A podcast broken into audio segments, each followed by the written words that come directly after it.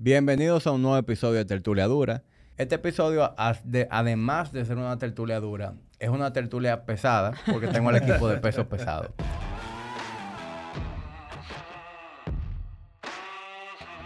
Señores, bienvenidos. Gracias. Gracias, gracias, gracias. Ustedes son. Todo el mundo conoce, o mucha gente. Ustedes están top 3 en el chart.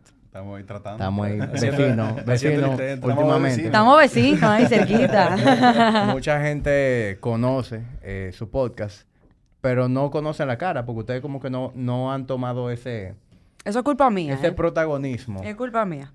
Pero bueno, No, ustedes. no, no te, no te sientas tan eh, protagonista de ese asunto. Hay, hay varios factores que influyen. No solamente que tú eres una mujer y para ti conlleva una serie de preparaciones que para nosotros no. También puede ser que a veces uno quiere ir más cómodo a, a grabar esa Pues yo te compré maquillaje ya. Sí, sí, sí, yo sé, ya, ya, ya, ya, nos vamos a poner la base. Para no brillar, pusiste- Te la ¿verdad? pusiste hoy, yo creo. Sí, Él se la puso hoy. Sí, sí, sí. Tamate. Mi mujer no me deja salir de mi casa sin prepararme. Señores, bienvenidos. Gracias, gracias, Gracias, por venir. Gracias. Yo sé que cuando son cuatro a la vez, es más complicado todavía coordinar. Eh, así que le agradezco que tomen un tiempo de su semana laboral para venir. Eso es así. No, y la verdad es que nos sentimos contentísimos de estar aquí. La verdad es que, bueno, desde que comenzamos el podcast, yo estaba en Body Ignition y yo creo que todos los días hablábamos de podcast. Debería volver por viaje. No, pero, pero mira Ey, que cero tiradera mira aquí, que ¿eh? Aparte que somos los pesos O sea, pesados. tú puedes soltar. Somos los ya, pesos suelta, pesados. suelta. Ya. Respira, respira, respira. Bueno, tenemos maquillado, uno sumido. Sigue para allá. Qué risa. Señores, yo soy fanático de su podcast. Es bueno que ustedes lo sepan. Thank Eh, you. me lo tiro eh, frecuentemente. Me, así, de los episodios de ustedes que más me gustaba, el, el de, de Don Frank. Ese, Tuvo- claro, Sí, yo creo que ese, yo creo que es el emblemático, sí. Eh, el de este señor, el dueño de, de Adrián Tropical. Don Eh, Marino. Don Marino, que lo- ese podcast está muy bueno. Eh, el último que vi fue el de Leonel Melo de OMG también. me Buenísimo gustó también. Muy bueno. Yo creo que ustedes están haciendo una labor muy interesante de estos empresarios reconocidos, pues llevarlo al podcast y que la gente se nutra de eso. Eh, se podría pensar que ustedes nada más llevan millonarios, por eso no me han invitado. te, ten- te tenemos en el ahí, no te sientas mal. ¿eh? no, no, yo sé por qué, no me tienen que explicar. No, pero tú sabes que, que- que eso es interesante porque en otro podcast dijeron, ahí llevan gente con, Con mucho cuarto. con dinero y, y- y no, no es. No, no necesariamente. Es coincidencia. Sí, sí, Simplemente. No, pero la, la idea, la idea básicamente es llevar gente que, que hayan logrado cierta cosa y buscando diferentes sectores para que la gente realmente termine aprendiendo de, de- de diferentes disciplinas y cosas que se aplican en uno u otro sector. Sí, no, y que también creo que nosotros, y nosotros lo hemos mencionado mucho en el podcast también, nosotros no venimos en República Dominicana de una cultura de networking. O sea, en Estados Unidos y en otros países se, se hacen eventos donde te dicen, ven a conocer a fulano de tal. Y aquí nosotros no tenemos espacio donde tú puedas tener esa oportunidad y que de ir a conocer a un Frank Rainieri, a un Lionel Melo, etcétera. Entonces nosotros con Peso Pesado lo que queremos es acercar a esas personalidades, esos empresarios exitosos, a nosotros mismos, que, que tampoco como que tenemos espacio donde pudiéramos decir que, ay, charlar con ellos normal. Y, y que con este podcast tú puedas escucharle tu- la historia de su vida, ver cómo ellos lograron, cómo ellos trabajan. A mí, por ejemplo, el que tú mencionaste, Leonel Melo, ese señor tiene una mente estratégica interesantísima. O sea, como él cogió algo tan tradicional como el derecho y llevarlo a otro nivel. Entonces, lo que nosotros queremos es eso, cómo cogemos a esta gente tan reconocida en su área y acercársela al profesional común, normal y corriente como nosotros. Y, y educar a través de, de las experiencias de todo y todo ello. Y de casualidad, en la última temporada, gracias al éxito de la primera, pues bueno, los pesos fueron un chisma pesado. Entonces, por eso, nada, pareciera que era más un millonario, pero mentira. La idea es que los pesos pesados sean de todas las áreas y de todos los niveles de peso. ¿tú ves? No, y también, también yo creo que para agregarle un poquito o ponerle un poquito de, de sazón adicional al comentario de Patty es el hecho de que el punto de esas eh, entrevistas es hacer, eh, normalizar esos ídolos eh, del empresariado que tiene el dominicano. Precisamente cuando tú hablas de, de un, un individuo como Don Frank, cuando tú hablas de un individuo como Don Marino, que probablemente muy poca gente sabía quién era Don Marino, que es la cara atrás de alguien. ¿Y de dónde viene? Un, un Luis Rodríguez, Luis Rodríguez que también es un gran empresario con una historia lindísima, que nadie sabe, la mayoría de la gente no sabe quiénes son, pues son gente que se han dedicado su vida a hacer negocio. y, y normalizar eh, esos ídolos eh, empresariales eh, es parte de la tarea que nosotros andamos buscando. Eh, que la gente se dé cuenta que, que, no hay que ser alguien especial, ni hay que tener una trascendencia o una preparación especial. Cualquiera puede hacerlo, nada más hay que eh, casarse con una idea y, y poner su esfuerzo. Y, al final yo creo que más, más que por el dinero, si, si, ustedes ven, nosotros creo que nunca hemos hablado de dinero per se, sino es más persiguiendo la historia. Happens to be que, que han sido todo gente muy exitosa. Pero, por ejemplo, hay una gente que yo estoy loco por llevar que estoy, cada vez que paso le compro palito de coco a los hijos, hablando. es una historia de éxito que tiene. Gracias por regalar un buen invitado. Sí. no, no, no, pero, Ahora sale a mí la semana que viene con Nuevo Orlando. ¿Qué pasó ahí con el equipo de producción? No, Caramba. espectadores, ayúdenme. Yo debí haber traído la razonadora pública para que te un corazón desde allá. O sea. Eh, eh, espectadores, ayúdenos a llevar hablando palito coco ah, al podcast. Ya, ahora cambiaste ahí, ayudaste. No, te esperamos. Power of the Masses. De tres podcasts, cuando tú vayas primero a ella, va No, Power of the Masses. no, pero yo creo que cuando nosotros iniciamos, y una de las motivaciones principales, nosotros todos eh, eh, hemos emprendido en un momento del equipo de peso pesado, y la verdad que, bueno, a excepción de Ramón, que es abogado, no le pega, no sabe constituir una empresa, pero, a nosotros no, ha dado lucha. Entonces, cuando uno sale a buscar información, es complicado. Entonces, tú te pones a buscar cómo empezar una empresa, cómo ser exitoso, cómo hacer esto, aquello. Y lo que quien sale es Steve Jobs, Warren Buffett, eh, Bill Gates que viven una realidad total y completamente distinta a la nuestra. Entonces nosotros dijimos, oye, ¿por qué no hacemos un programa donde traigamos o sea, personas a las cuales yo me pueda relacionar eh, y que la gente realmente conozca la historia real? O sea, de que el éxito no se llega así, así por así. Fíjate que nosotros incluso hemos entrevistado gente que se pudiese decir que han heredado cierta cosa, ya sea una empresa o ya sea dinero, pero como quiera pasan su lucha, como quiera. o lo han llevado a otro nivel. O lo han llevado a otro nivel. Como el caso de Giuseppe, por ejemplo. 100%, eso iba a decir. Eres de una empresa sólida, pero él y Piero y sus demás hermanos han hecho una muy buena labor. Y mira cómo, llevaron eso a otro nivel. Y ya estamos en buen nivel, ¿eh? No, y, y, a mí me encanta la, historia de, de, de lo Bonarelli en general, porque es una excelente, o sea, habiendo llevado a Giuseppe y oyendo la historia de su papá, tú te das cuenta de cómo de una idea minúscula ya tú tienes estas empresas, porque son varias grandísimas. Entonces, como uno, con, ese, con esa idea de, de un emprendedor del día de hoy o cualquier cosa, por más chiquita que sea tu idea, puede terminar siendo grandísima. Yo creo que esa parte de la inspiración que nosotros queremos llevar, o que, que honestamente yo creo que ni siquiera em, empezó eh, y yo venía oyendo el, cuando venía para acá, venía oyendo el, el episodio de ustedes con Sabrina Gómez y de, estaban hablando del éxito de los Gómez. Y estaban hablando de, de, cuando ese, cómo ese podcast ha explotado de manera orgánica. Que por cierto, yo la quiero conocer, Sabrina. Sí, lo que me quiero tipa... con ella, la verdad. No, yo te la puedo presentar. O sea, qué tipo más genuino.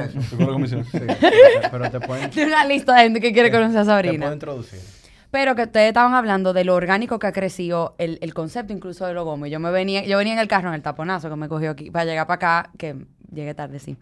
Pero yo decía, wow, que me, me siento súper identificada con nosotros con pesos pesados, porque nosotros también como que arrancamos con un con una misión genuina, que era una misión de educación, pero el concepto ha ido creciendo y evolucionando como con cada invitado, con cada episodio. Y, no necesariamente la, visión inicial era cómo, cómo, cómo estas historias te, pueden enseñar a ti, sino que nada, que la cosa ha ido llegando a, ahí. Y con estas historias como la de la de Bonarelli, etcétera, nada, como tú coges de ahí para tu propia idea, por más chiquita que sea, te da esperanza o te, te inspira a que... Arranca tu puestecito de empanada. Claro, o sea, de cómo de tú tenías una tienda de vino y te diste cuenta que vendiendo un pedazo de pizza al, mediodía, eh, espérate, espérate, espérate, vamos a vender pizza, guau, pizzarelli. Es simplemente de, aprovechar el momento. Entonces, ¿cómo podemos regar ese mensaje? Claro. Ustedes saben que la, industria podcastera eh, aquí está prácticamente en pañales. Sí. Eh, estamos, nosotros somos, me quiero considerar eh, en conjunto con ustedes como que pioneros de, la industria del podcast aquí. Y cuando yo arranqué, yo desde que inicié quise unir, eh, hacer networking con los podcasts que yo disfruto. Eh, por aquí ha venido Julio de Piano, por aquí ha venido Jorge Charles que es el pionero de los pioneros. Sí, es la gente de Full Metal Yabra, Carlos Sánchez. Y hoy están aquí ustedes. y para mí sería como que muy interesante conocer la cara detrás de peso pesado, porque ustedes llevan gente muy exitosa, dan a conocer su historia, pero yo que conozco al- a, uno más que otro, pero sé quiénes son ustedes, sé que ustedes también son exitosos en lo que ustedes hacen, eh, fuera del podcast. Me gustaría como que tener un poquito de, de contexto de dónde están cada uno de ustedes ahora mismo eh, y, y cómo el podcast viene siendo simplemente un hobby por el que ustedes sienten Claro. pasión. Eh, eh, ¿con, quién, ¿Con quién arrancamos? ¿Con quién? Yo creo que sí, que Pati debe ser la primera. eh, que es la única, la dama la, única, la única dama de la mesa. Somos caballeros. Yo no sé si es una reunión de alcohólicos anónimos. Yo- Hola, yo soy Pati. Hola, soy Patti, hago un podcast. No, nada, yo soy Patti Yunen, para los que no se habían dado cuenta, Gustavo y yo somos hermanos. Ah, es verdad. y no sé cómo ustedes comparten genes con Isabela. Eh, Eh, sí, bueno. exacto. Y hay una persona por ahí no, que... todavía no me no, no Esa es entiendo otra eso. conversación. Sí, ella, ella, exacto. No sé, todavía nosotros no nos lo implicamos tampoco, pero, pero si nos ven juntos a los tres, después se dan cuenta que sí. Eh, nada, yo tengo, bueno, sí, hablando un poquito de lo profesional, que obviamente de lo que se basa pesos pesados, yo tengo ya casi 15 años trabajando exclusivamente en el área de desarrollo digital, entre marketing y, y la parte de IT. Eh, trabajé mucho en agencias y después me dediqué al, al- a multinacional en el área de consumo masivo, más que nada. Esa es la parte como más seria y, y todo eso. Estuve en la universidad con Hamid hace mucho tiempo. Eh, Bailaba y hip hop, hip hop escondida en la puya. bailaba, bailaba hip hop, escondía. Ah, tú Eh, ves, hermana de En la Isabela. puya. era. so- eh, bueno, Isabel, todo lo que Isabela Era en la hace. puya. El- el, estudio ya era la puya. te No, no, no, está Ya está saliendo. Isabela. ¿Eh? Está saliendo Isabela ya. Bueno, pues déjame decirte que todo lo que Isabela hace, en verdad, es- era yo que lo inculcaba, lo único que Isabela eh, lo hace más a la abierta y yo lo hacía como en una vida alterna.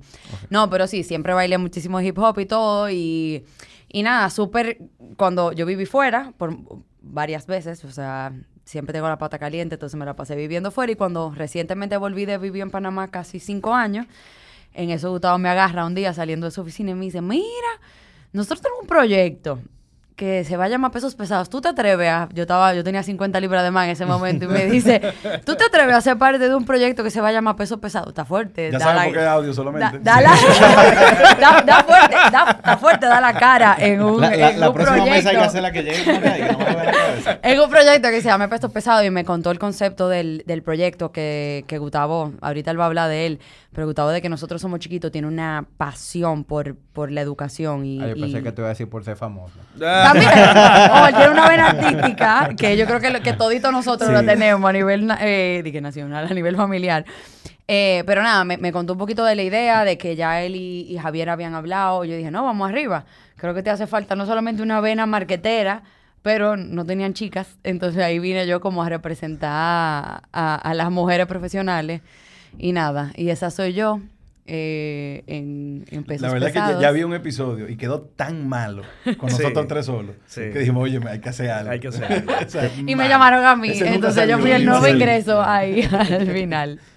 Eh, bueno, yo, Javier Vaquero, eh, 11 años, en- en- sie- siempre dedicándome al sector financiero, a la banca y demás, mucho banca corporativa y, y demás, ayudando a empresas eh, a crecer proyectos y demás. Y, se- me enfocaba ahí y, y como dice Patti, fue un, un proyecto de pasión que, que nació inicialmente Ramón, Gustavo Pero y di que yo. tú eres vicepresidente de un banco. Soy vicepre- ¿Cuál- ok, soy- soy vicepresidente de un banco. ¿De qué banco? ¿De Promérica.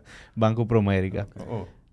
Pero sí, fue un proyecto de pasión que nació eh, de, de tres amigos tratando de inventar eh, cómo cambiar el sistema educativo de este país. Al final fue fallido y, y bueno, y, y- Fallido no, cambió de carácter. Hubo un pivot. fue, hizo fue- un pivot. Hubo un y, y pivot. dijimos, bueno, vamos a poner nuestro granito de arena y ya, y ya Gustavo dirá to- todo lo... Lo demás que conlleva este- este, proyectico en el que nosotros estamos metidos. Bueno, mi nombre es Ramón Tapia, eh, yo soy abogado de profesión, eh, actualmente soy director de República Dominicana de una empresa minera que se llama Unigold, eh, cuya sede está en Canadá. Eh, y nada, eh, me pasé toda mi vida, eh, desde el año 2003, eh, trabajando en la firma de abogados de mi familia. Eh, por eso Gustavo dice que puedo saber algo de cómo se constituye una empresa. No, oye, pero porque tú eres mi abogado. Y en- especializado en asuntos corporativos y asuntos de permisología, eh, consultoría minera, eh, consultoría legal. eh, procedimientos ambientales, etcétera, etcétera, etcétera. Tiene su moña, lo pueden invitar a peso puedo, puedo ser un invitado tal vez. Vamos a ver si llegamos eventualmente. Cállate, que hay un par de episodios que somos nosotros mismos. Eso. No había invitado esta semana yo, vamos a entrevistarnos entre nosotros. Vamos a entrevistarnos entre nosotros. Eso y no nada. E- Ese es el trasfondo. Me uní. Pero espérate, esta- son buenos esos. Espérate, Sí, que, que no, hay que oírlos. Hubo, hubo una fan que te escribió, este es el mejor episodio hoy. Ah, viste, Sí. viste. O sea, que, y en un episodio de hace un año. O sea, Sí, que- sí. O sea que si ya saben, si un día salen monólogos, vaya a mí. se, gastaron los Tú invitados. puedes, eso puede ser un buen Pero concepto. tiene varios Yo- episodios que él solo. Sí, yo tengo muchos monólogos. Porque, de hecho, cuando yo empecé el podcast, yo tenía un formato en la cabeza que era un invitado, un episodio yo solo. Claro. Nosotros empezamos así también. Sí. Sin embargo, yo lo hice primero porque quería como que no dejar de hacer contenido de fitness. Y segundo, porque yo tenía ese- este temor de que se me agotaran los invitados. Estamos en la misma. Nosotros teníamos los mismos temores. Sin embargo, ha sido todo lo opuesto. Mientras más contenido yo hago, más se me ha abierto la ventana de posible invitado. Y ahora yo no tengo chance de hacer episodios solo. Porque es que, por ejemplo, ustedes están aquí. Yo le di, yo tengo tres episodios que no han salido. Que ya... eh, No lo diga, por acaso. Ah, ese, ese- es el plazo. No, es el plazo es que- para, para oye, es Orlando. que yo nunca voy- Es el plazo para no no diga que después la gente se pone a Oye, calcular. y tiene cuatro falta- porque falta ya, palito coco. No, bueno, con palito coco tú no, vas a hacer, tú no vas a poder hacer eso. Tú no vas a poder hacer eso. Es, es, es más, ese vamos a hacerlo conjunto. Vamos a invitar a mí para entrevistarlo. Sí, claro. El, el punto es que no, está. no, no he tenido chance para los monólogos. No, pero eso tiene- te, te- te llegará el momento, no te desesperes. Bueno, Entonces, eh, nada, yo soy Gustavo Yunen. Yo, yo creo que mi carrera es bastante mixta. Yo comencé vendiendo carros. Yo era vendedor de carros. Trabajé en Abelino Abreu, específicamente en Audi. Eh, duré cinco años. De ahí pasé a la empresa familiar en, en ARS Yunen. Eh, Ahí trabajé en la parte comercial. Luego pasé a mercadeo. De ahí salgo del grupo y paso al grupo Martí. Y paso a ser gerente de Volvo eh, donde duré dos años y medio. Y ahí ya en la pandemia comienzo eh, a trabajar en el emprendimiento eh, del que vivo hoy en día, que es una empresa consultora eh, de estrategia comercial y de mercadeo. Entonces, hace un año y medio más o menos, eh, como dice Pati, yo tengo 15, 14, 15 años, yo siempre decía, oye, si yo llego a ser alguien, eh, yo voy a tener un colegio, yo tengo que hacer algo con la educación, porque a mí la verdad que siempre me ha impactado mucho la, diferencia abismal que hay en, la sociedad en, términos de, educación. Y, y, óyeme, yo, por ejemplo, dejé la universidad una época y, y yo simplemente, mi papá me apoyó y vol- pude volver a entrar. Pero ¿cuánta gente hay que no puede ni siquiera entrar? Y yo tuve la oportunidad no solamente de entrar, de entrar, salir y volver a entrar. O sea, hay un, un gap muy grande, gente que tiene que, que, que dejar todo para poder trabajar, hacer lo imposible para poder estudiar. Eh, y esa siempre ha sido mi pasión. Y, y hace un año y medio yo llamé a Javier, llamé a Ramón, a Javier por, la parte financiera, Ramón por la parte legal, le dije, señor, vamos a un proyecto de ley. Eh, y así fue que comenzó el estudio de grabación de podcast. Era un proyecto de ley. Eh, un proyecto de ley de incentivos fiscales para el sector educativo, cosa que estamos ahí todavía trabajando. Y en un momento yo estaba consumiendo mucho, mucho contenido, mucho contenido de cómo se hace lo- un estudio, cómo se hacen los podcasts, esto, aquello. Y ahí yo digo, óyeme, señores, podemos comenzar con un estudio de grabación eh, y comenzar por ahí a educar. En lo que nosotros terminamos esta- este mega sueño de un proyecto de ley, eh, vamos a ver cómo comenzamos. Entonces, ahí comenzamos a construir el estudio, lo que es Pita High Studios. Entonces, nada, al terminar el estudio, decimos- yo dije, oye, vamos a enfocarnos más, más que nada en la parte educativa, quizá tema de negocio, quizá tema de finanzas. Comenzamos a ofrecer el estudio y la verdad que el estudio todavía nadie lo conocía, no llegaba gente. Yo digo, bueno, eh, Javier, Ramón, Hay que darle uso. Vamos a hablar. vamos nosotros por un programa. Entonces ahí fue que comenzamos a decir, oye, ¿por qué no hacemos un programa de negocio? Que la gente aprenda a hacer negocio, que la gente aprenda a hacer los negocios bien hechos. Porque al final del día, si nosotros llegamos a, a- a- a alcanzar mucha gente, o sea, el país va a mejorar, sí o sí. O sea, haciéndolo bien hecho. Entonces, ahí grabamos el primer episodio, que de verdad a mí me- hasta vergüenza me, di- me dio cuando lo escuché. Yo creo Y- que eso es normal. Y Ah, sí.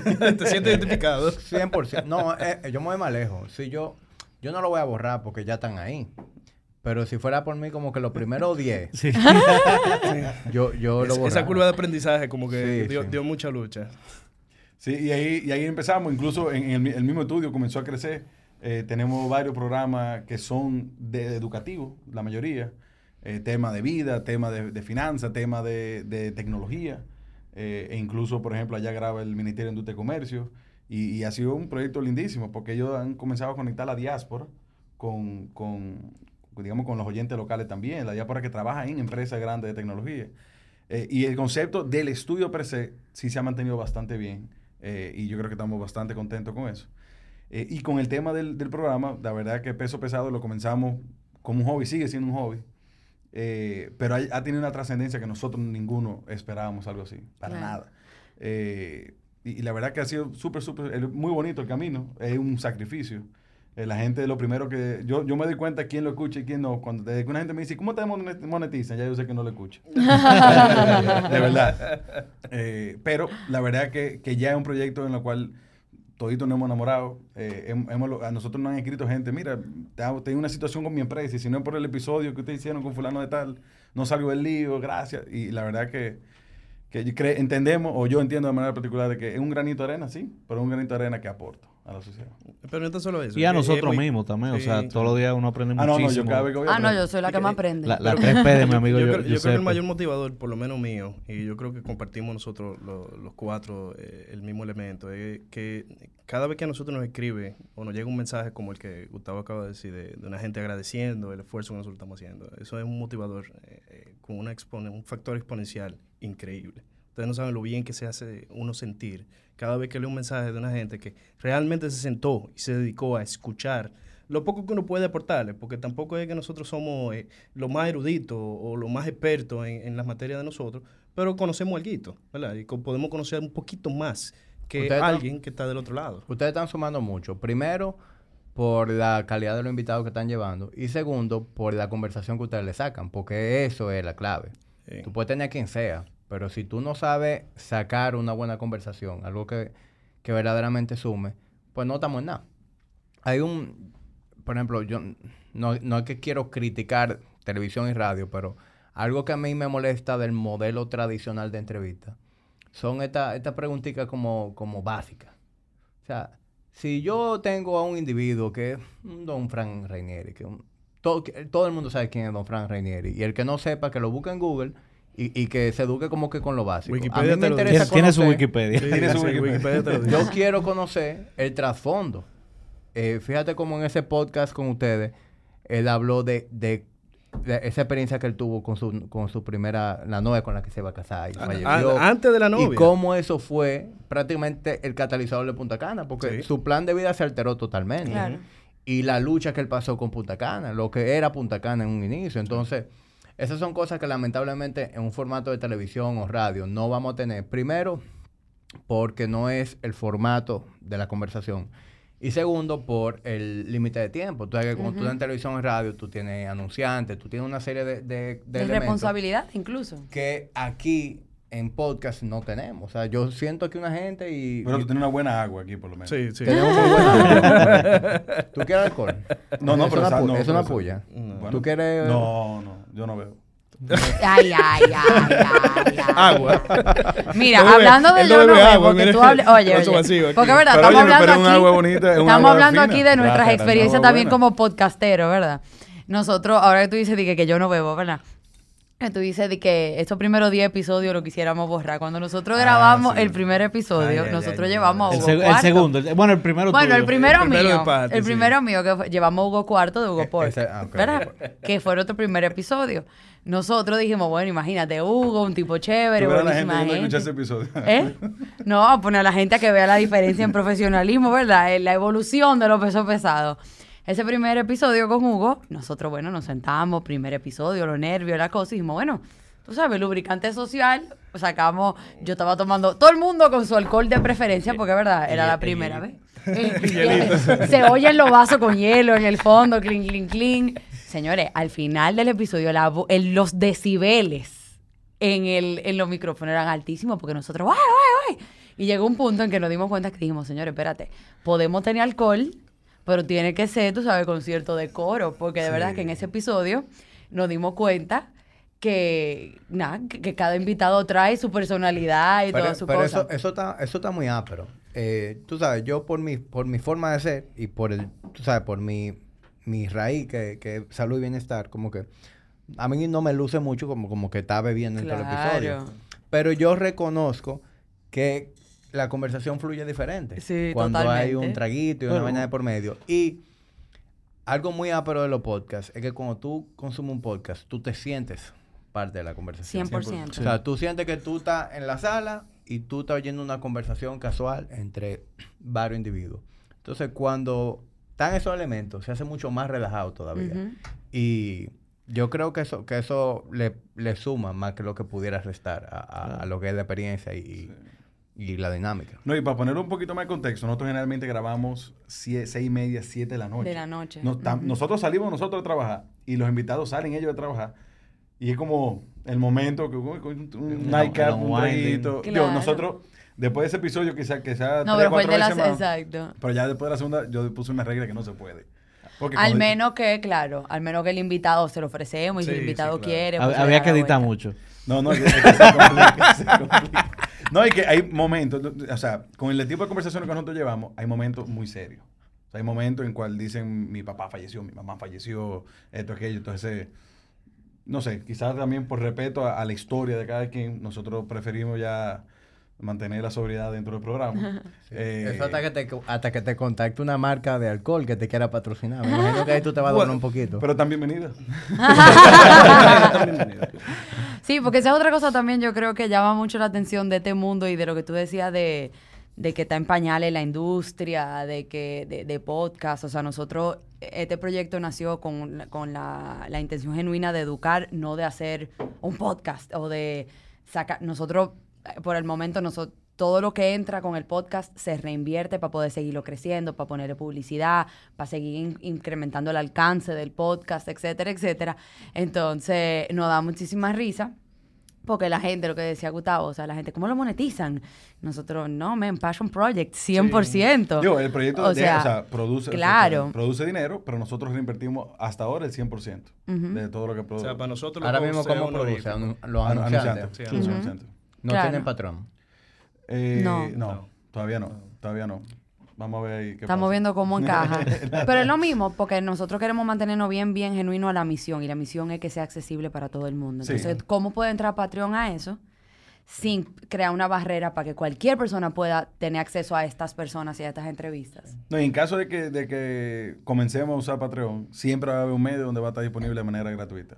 Nosotros, por ejemplo, estamos en Spotify, que es medio gratuito, bueno, la, la versión, pero también está en Google Podcast, que es totalmente gratuito. No, yo, yo, yo me identifico con ustedes ahí. Por ejemplo, yo tengo Patreon, yo tengo varios meses que, que arranqué con eso. Y simplemente tengo una dinámica en la que le doy un valor extra a, los patrones.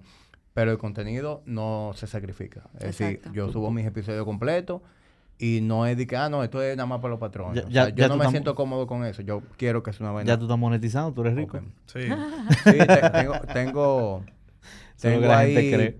pa... Entonces, mira, me mandaste el comprobante de depósito para esta. ¿eh? El co- Eso es, lo que, eso es lo que la gente cree, no, pero la verdad que, que eso es lo chulo de los podcasts. Es un medio con poca barrera de entrada.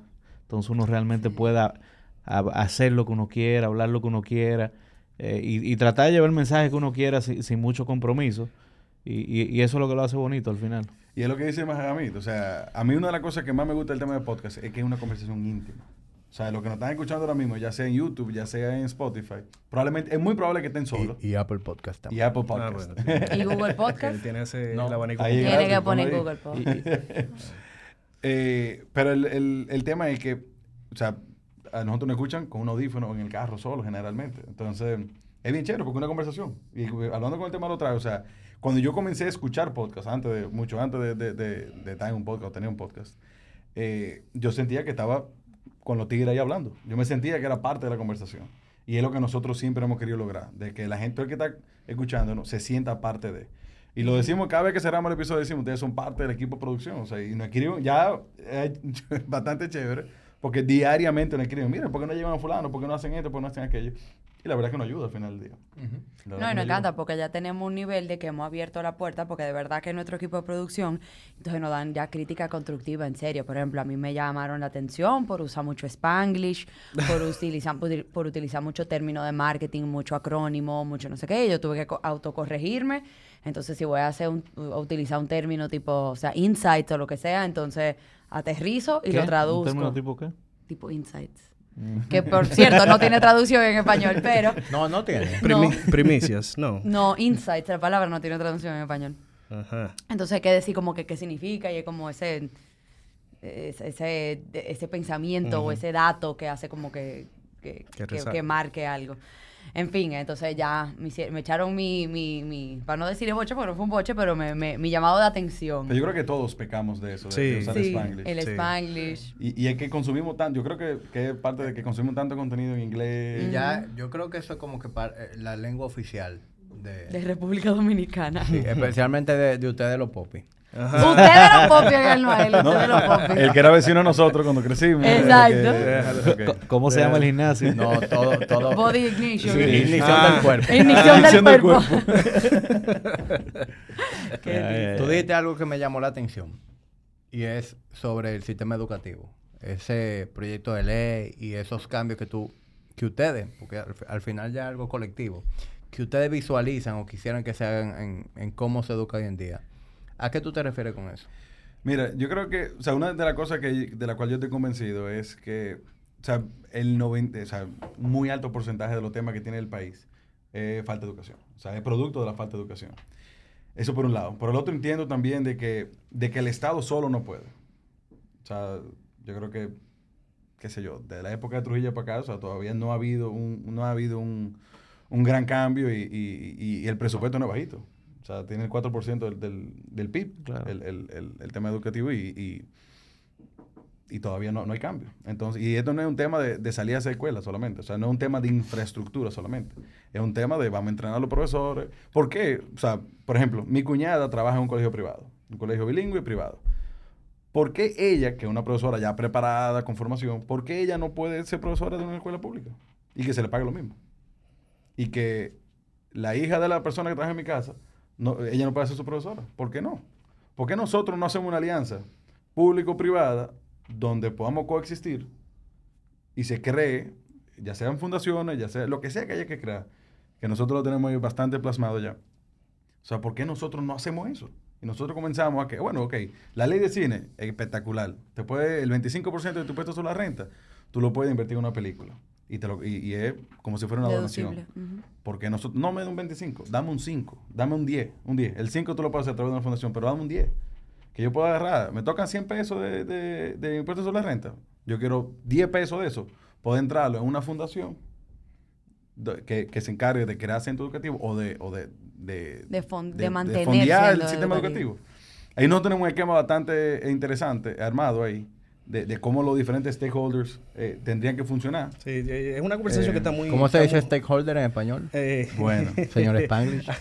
eso sí está difícil. Bueno, es, partes- es básicamente partes interesadas. Eh, Sí. toda la La parte parte interesada, involucrada, directamente. afectada. O sea, ahí entran los profesores, quién va a hacer la fundación, cuáles son las empresas, o sea, Sí, al, elemento al que- que final el- yo creo yo creo que el fondo y el objetivo es de- eh, democratizar la, la educación de, de muy buena calidad y que personas que tal vez no tengan eh, ese acceso a, ese- a esa educación por tema de recursos o lo que sea, sí la puedan acceder eh, dentro de sus posibilidades Y- económicas y Y así mismo. Y- imagínate esto, Jamín. Si nosotros logramos crear 10 instituciones educativas que se entre de manera gratuita, que se entre por mérito, y que, agarre- y que cada institución de esas agarre 400 estudiantes. Nosotros tam- estamos entrando al, al sector ya universitario, al, al sistema universitario, el sistema laboral, 4.000 personas al año. Educar. Con la misma educación que tuya y mía. El nivel de competitividad va a aumentar sí o sí. Claro. Claro. Sí o sí va a aumentar. Y que no es que yo soy fulanito. O sea, eso se acaba ahí mismo. Esto es yo soy esto porque yo sé hacer esto. Y- Inmediatamente tienen oportunidad si quieren estudiar afuera, si quieren ir a, a- a una universidad, por ejemplo, como es la Pocamaima, Unive, universidades privadas, pueden hacerlo, porque ya vienen con una base que pueden ganarse probablemente una beca. No, y, entendemos, entendemos también, y ha, sido parte de- del el proceso de descubrimiento de nosotros en cuanto a, esta eh, propuesta que nosotros tenemos para la educación.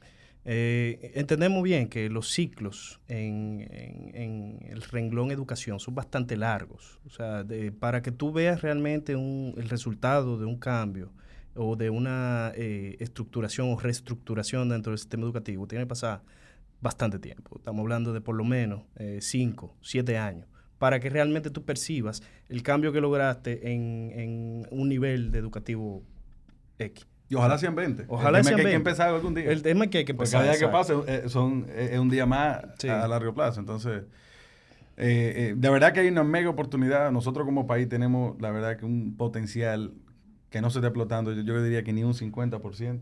O sea, si uno ve países como Taiwán, como Singapur, dime, ¿por qué Costa nosotros- Rica. Costa Rica, Claro. ¿por qué nosotros no? Nosotros tenemos, tenemos gente. Tú sabes la- el, el, el desperdicio de neuronas y de gente buena que hemos tenido por no tener la facilidad educativa. O sea, ¿cuánta gente hay por ahí pidiendo en la calle o siendo empleada doméstica que pudieron ser la nueva CEO de Colgate, por ejemplo, por decir una empresa? Y eso es- nosotros estamos desperdiciando ese potencial por no tener necesariamente las herramientas y, y- y- y la educación ahí eh, eh, eh, disponible. Y nada, eso yo creo que como parte... Súmale ahí a tu... Tuve ahí una- un debido en la conversación buena, pero... Pero está bien. No, interesante. Eso es parte de, de lo que se permite en este tipo de... A- ahí a, a tu proyecto, creo que algo que le puede dar mucho peso es que lo- los funcionarios públicos tengan que enviar a sus hijos a escuela pública. Yo, yo creo que eso inclinaría bastante la balanza. Mira, ya, ya tú estás entrando en deep water, o sea, en agua profunda. No, pero, pero para que tú veas lo chulo que es eso, por ejemplo, Don Fran estaba diciendo, en, en- en Grupo Punta Cana ellos tienen un, un colegio y, e- y ellos le cobran a los colaboradores según sus... Proporcionalmente eh, por su ingreso. Según su Ujú. ingreso, su, su capacidad económica. Y los, los nietos de él y los dientes están ahí. los están ahí con, con el, con el, con el Con señor que trabaja en mantenimiento en, en el aeropuerto. No, y, Y- eso ayuda mucho también porque... Yo sé que eso ya es radical, pero la verdad es que si nuestros funcionarios públicos tuvieran que utilizar los Claro. servicios públicos, un hospital público, una escuela pública, créeme que cambiaría mucho más rápido 100%. eh, eh, el sistema. Mira, claro, pero es- ahí vimos hasta cómo se... Tú le das donde le duele. Claro, y, y, y, me voy a reír porque son cosas que pasan y, y no quiero para nada entrar en política ni en, ni, tú sabes, ni en tema de eso, pero... Ya entramos. Pero, no, no, no, pero lo que tú dices, por ejemplo, sí, sí, sí, y no solo, y no solo nuestro funcionario público, si todos nosotros, como el, el 5, 10% de la, de, de- del el, famoso 1% o 5% del, del tope de la pirámide, digamos, socioeconómica del país, usara todo lo otro, porque hasta el show que hubo con JetBlue, viejo, ayer o antes de ayer, o sea, tú Sí. tuviste mal servicio con una aerolínea y, y, y la prensa y todo el show, ¿por qué? Porque tuviste un mal servicio. Imagínate lo que pasa a todo el mundo todos los días. Precisamente. Imagínate tú ves, o sea, recibir un servicio así en un hospital, recibir un servicio así en una escuela, recibir un servicio así en, eh, eh, en, en el sea. transporte público, viejo. En transporte, en lo que sea. Es simplemente cómo nosotros eh, no- nos ubicamos un poquito más en esa realidad. Y, y, y nada, aparte de, de- de esa democratización de la información, yo creo que, y, de- y del acceso al- al- a la educación, es lo que nosotros como pesos pesados, creo que, que, que, lo- que- aquí también como Pitahaya, nosotros cuatro como personas también, que creo que también, que aquí tú con tertulio, o sea, yo creo que también los podcasteros en general, es lo que también estamos tratando de hacer, llevando, eh, lo que sea que sea nuestro tema, independientemente de lo que, de lo que sea, de- democratizando todo esto y, y llevándolo a, a donde se pueda para que esa diferencia de, de acceso sea cada vez menor. Porque nosotros sí, sí, si algo tenemos como país, desafortunadamente, es que la diferencia de acceso de las cosas en general es muy, No, muy, muy, abismal. Muy marcada, grande. muy. Entonces tú tienes, por ejemplo, yo y aquí ya metiéndonos en un tema súper profundo, pero no sé si, si saben quién es Mr. Pichón. Y, Claro, sí, sí. él hizo, él, él subió algo en estos días, so- hizo un análisis de Toquilla el otro día, que yo leí, no, para no meternos porque de verdad que es un tema muy sensible, pero los invito a que lo lean, de, de por qué, o sea, de, de por qué ella existe y ese acceso, y esa diferencia de acceso a información y de esa diferencia de acceso a, a, a todo, que, que es simplemente un reflejo de nuestra sociedad. Entonces, ¿cómo nosotros, con proyectos como el que estaba hablando Gustavo, con cosas como los podcasts, con eh, cualquier cosa que se puede inventar por ahí afuera, con, con noticias democratizadas como el snack, como el briefing, con todo esto, ¿cómo nosotros vamos aportando a cerrar esa, ese gap o a disminuirlo de acceso para que nosotros podamos ser un país que pueda explotar la- el, potencial que tiene? Porque nosotros tenemos una cantidad de gente joseadora con neuronas increíbles. Sí, nosotros somos un país ingenioso, men. La cosa que la gente se inventa aquí que simplemente con nosotros poder de una manera u otra brindarle a la gente información, acceso a cosas de afuera, a empresarios, a, a películas, contenido, a lo que tú quieras. eh, creo que aportamos de una manera u otra. Y, y a eso. complementando eso que tú dices, Pati, la verdad es que, o sea, por ejemplo, la, la masa, o sea, la masa dominicana, como ídolo tiene quizá a los a lo- a componentes, a los artistas de música urbana, a los peloteros, pero qué chévere fuera que también pudieran ver como, como un ídolo, como una meta, gente de negocio. Porque al final del día, en, en lo que es arte, ya sea de música o ya sea en temas también deportivos, a- hay, hay un o sea, hay un, hay un solo pastel, ¿entiendes? Entonces, hay espacio para cierta cantidad de artistas y hay espacio para cierta cantidad de, de deportistas. Pero aparte de eso, ¿por qué nosotros también no de- decimos, óyeme, mira, mira a Don Fran Reinier, mira a fulano de tal, o sea, son metas logrables. No, pero que, que- y, Y ya y con- adicionalmente a eso con- tam- también, o sea, dentro del mismo mundo del cosas que arte. pasan en el sí, programa. eso es lo que pasa. porque yo lo No tenga cuatro Me encanta ojos, interrumpir a la gente. No, jamás. Por eso Yo no me- pudiera yo con me quedo callado aquí. casi todo el tiempo. Pero que, que precisamente que, que esa, esa gente que vean esos ídolos eh, y tengan esa pasión por el arte, no se, eh, no se limiten a pensar solamente en la producción del arte, sino porque hay, mucha, hay mucho espacio detrás del arte en el mundo de negocios. No solo en la producción del arte per se, sino en la venta, en la comercialización, en, eh, en la, la- lo que es la, el marketing. Claro, tú no tienes que ser Bad No Bunny, tú puedes tú ser Gamal. Tú puedes ser Tú Gamal, puedes puedes ser ser José. María Cabral, Claro. que aparte de que es director, ya tiene su empresa productora. Eh, y, y con el mismo tema de la globalización, por ejemplo, hay un montón de oportunidades que desde aquí nosotros podemos comenzar a exportar un montón de cosas. Y nosotros no somos, por ejemplo, un país exportador. Pero quizás escuchando estas historias, la gente diga, oye, pero ¿y por qué yo no pongo una empresa de esto, de aquello? O sea, todavía uno siendo diseñador gráfico, está muy en boga el tema de, de la economía naranja, que tuvimos un episodio de eso. Tuvimos un episodio de eso. De cómo se exporta esos servicios, por ejemplo. Y, y uno puede llegar a ser una gente bastante grande eh, en, en todos esos ámbitos. Y tú sabes que puede ser producto de la falta de educación. O, bueno, el producto, pero también se complementa el hecho de que hay una generación que no está en trabajar. Que, como bien Pero- dijo, Pero yo, El inmediatismo. Perdón, a, mí, a mí, dijiste una, una frase que a mí me choca o, o no me gusta mucho, que es la falta de educación. Eh, A mí no me gusta utilizar el término falta de educación. Para mí la falta de educación es, eh, ser un indecente. Y no es necesariamente el caso. Hay muchas personas que, que tienen ese comportamiento o reflejan esas actitudes que no son precisamente por una carencia de un sistema educativo o de una carencia de valores que se les, se les presentaron en su casa, sino que realmente la falta de oportunidades los lleva a, agotar o, eh, compartir con personas que no necesariamente le aportan absolutamente nada porque buscan entretenimiento. Sí, el joven busca entretenimiento y aquí no hay forma de entretenerte, aquí no hay cultura, aquí no hay parques, aquí no hay... eh, eh, No, pero un- espera. Lo hay, no, espera, espera, espera. no, no, no, dominicano hace como 20 años. no, no lo sabemos vender, Ramón. Porque No. mira, yo fui a Australia y allá, no, que está, una vez, que está, los 12 apóstoles, que sé yo, que cuántos apóstoles y vaina, y, y te, te lo venden por ojo, boca y nariz. Y tú vas, y de verdad, ¿tú sabes lo que son? 12 piedras en el mar. Entonces, nosotros tenemos muchas cosas. Lo que pasa es que el país, como país, como dominicano, no lo sabemos vender. O no lo hemos querido vender. Con el potencial que tenemos. Sí, que durante la pandemia, por un breve momento, se adoptó una cultura de uso de los espacios públicos. Y yo en, hasta por- en un momento me sentí contento. Como, oye, ojalá que esto se quede. Piantini peatonal, Ojalá que la gente continúe usando eh, los muros del malecón. Ojalá que la gente siga visitando eh, el Parque Mirador. O sea, tú veías en, en un, pasas un domingo por el Mirador y estaban toda la familia en la grama, que es un picnic, que qué cosa. Y ya la gente volvió A trancarse. a, a- a un colmadón a, a beber romo. Entonces, Que como tú dices, no se sabe vender. Claro. Ah, y, y con- y volviendo ahí al tema que tú dijiste, el tema de las oportunidades. Hay un podcast que yo en el episodio de Manuel Luna lo menciono, que bueno, lo- eh, digo lo que él dijo en otro podcast de Jorge Chalú, eh, y fue que él dijo, o sea, la suerte tiene que encontrarte preparado. Y yo creo que parte de esa preparación es la educación. O sea, digo, para ir conectando los puntos, o sea, si nosotros tenemos más gente preparada, las oportunidades se van a crear. Porque ahora mismo, o sea, tú abres una empresa, tú abres una empresa ahora mismo y tú quieres mil empleados y te va a dar lucha conseguir mil, Sí. mil, mil empleados que, que califiquen probablemente. Y, pero eso no quita que haya gente con, con ganas de trabajar. Es que tú necesitas gente quizás un poquito más calificada. Y nosotros tenemos, o sea, un potencial enorme. Aquí el, domi- el dominicano, óyeme, como tú dices, se la busca. El- el y nosotros estamos perdiendo, lamentablemente, gracias a eso, mucha gente que está yendo con mucho potencial a vivir fuera. Y eso es gente que, que debería estar aquí, que debería estar aquí echando este país para adelante.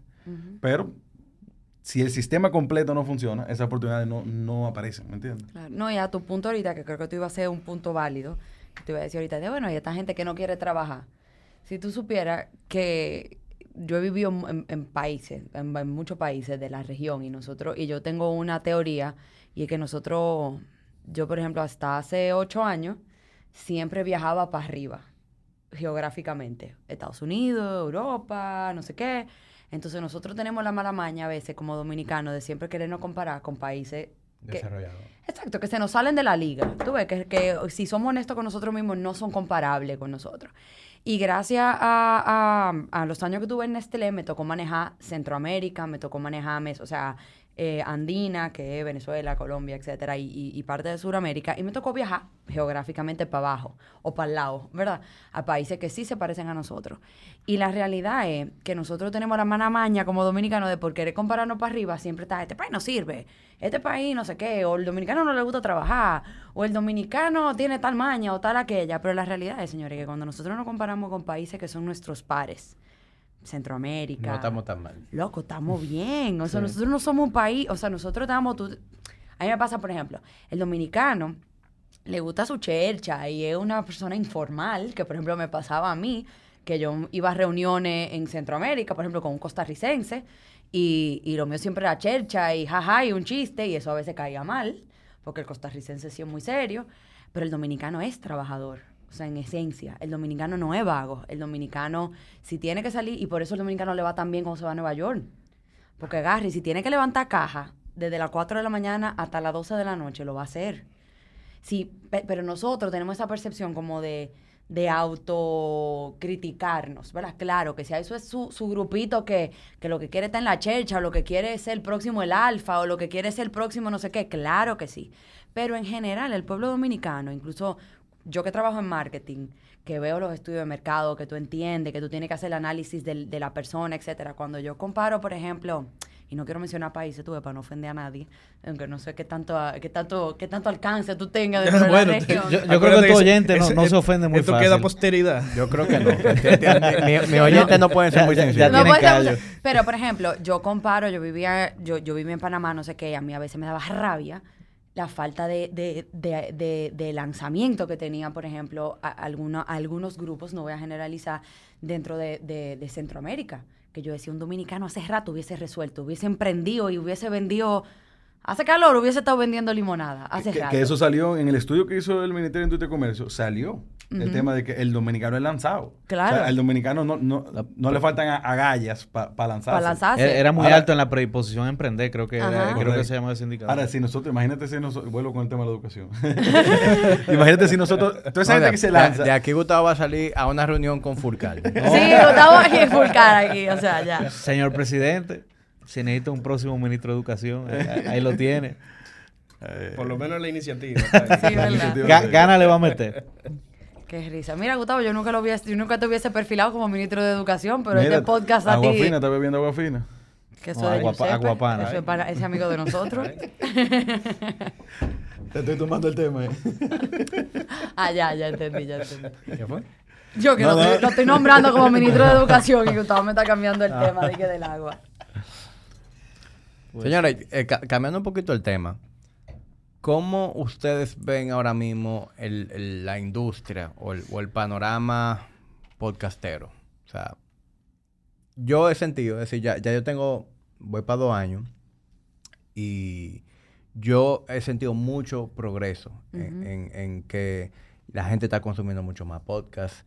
Eh, obviamente, como uno mismo va creciendo su audiencia, creo que eso tiene mucho que ver, el hecho de que tú te- estás teniendo más apoyo. Pero yo creo que overall hay más eh, consumo, Sí. más cultura de, de consumir este tipo de contenido. Eh, ¿Cómo ha sido el, el feedback para ustedes hasta ahora? Que, que, o sea, me da risa que tú como que menciones eso, porque yo estaba leyendo de eso en estos días eh, y como pensándolo localmente.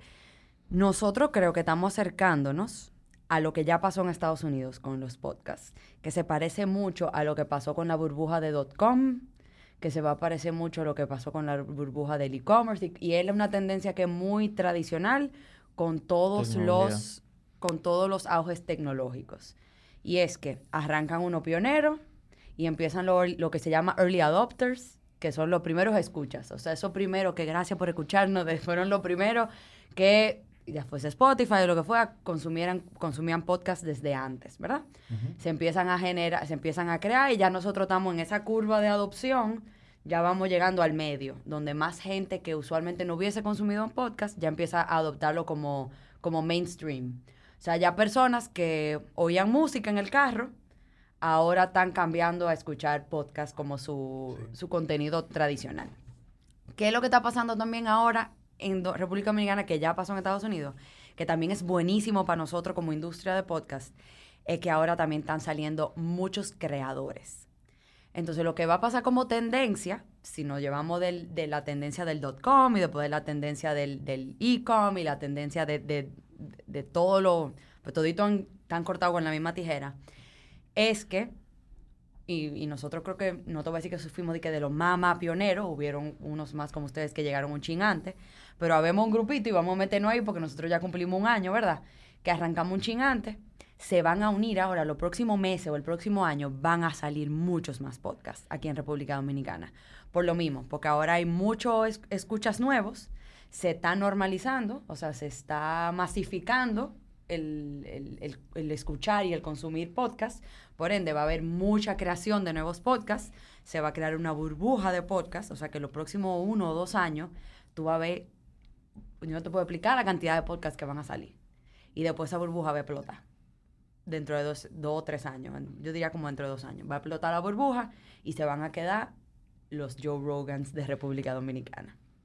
Y ahí es No, donde Joe ya... Rogan de aquí de- No, es el Joe Rogan de República Dominicana, ya lo hemos nombrado. Él está validado. Él está, bautizado. él está validado ya. Ya está validado el Joe Rogan de República Dominicana. Ese es el mejor halago Y, y- y ahí, ahí siguiendo con, con- con lo, lo que dice Patty, yo creo que tú siempre tienes que seguir lo que dicen el, el money trail también, a donde va el dinero.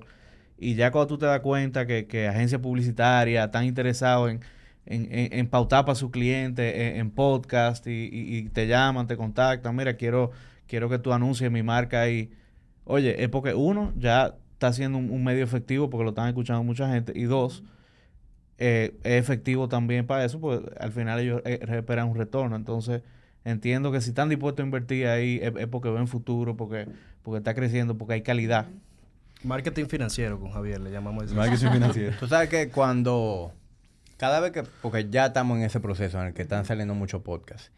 Y yo he oído a otras personas eh, quejarse. Coño, otro podcast más. Ahí viene otro podcast. Y mi sentimiento con eso es todo lo opuesto. Claro. A mí me encanta que, que estén saliendo podcasts nuevos. Y es por el simple hecho de que eso hace que la cultura de escuchar podcasts crezca. Porque tú no lo puedes ver como una competencia. Es decir, al final, la, mientras tú estés haciendo un buen contenido, la gente va a, a migrar hacia ti y no tienen por qué dejar de consumirte. Y segundo, cada vez que sale un podcast, eh, esa persona tiene un alcance a personas que no escuchaban podcast y ahora sí escuchan podcast. Claro. Entonces, eso le conviene a la A industria, la porque tú vas a tener más gente consumiendo este tipo de contenido. Eso es una, o sea, teoría de marketing que, que se usa incluso hasta cuando tú vas a, a vender productos. O sea, si ya tú, eh, por ejemplo, la mayonesa. O sea, la mayonesa se usa para los sándwiches. Y están toda la mayonesa. Llega un punto en el que ya tú no puedes vender más mayonesa. ¿Qué tú haces? Le buscas otro uso. Tú creces la industria entera. Mientras más gente entre, más crece la industria entera. Y eso nos conviene a todos. ¿Para qué más se Entonces, usa la mayonesa? eh, no, hay una, hay una receta de bizcocho de chocolate que tiene ¿Es mayonesa, que verdad? buena. Loco, de verdad que contigo que hay que hablar. Y, y- y el otro día... es keto, es keto. No, y el otro día vi, vi un video que, que para los grilled cheese, al que le gusta eso, en vez de mantequilla, tú le untas mayonesa.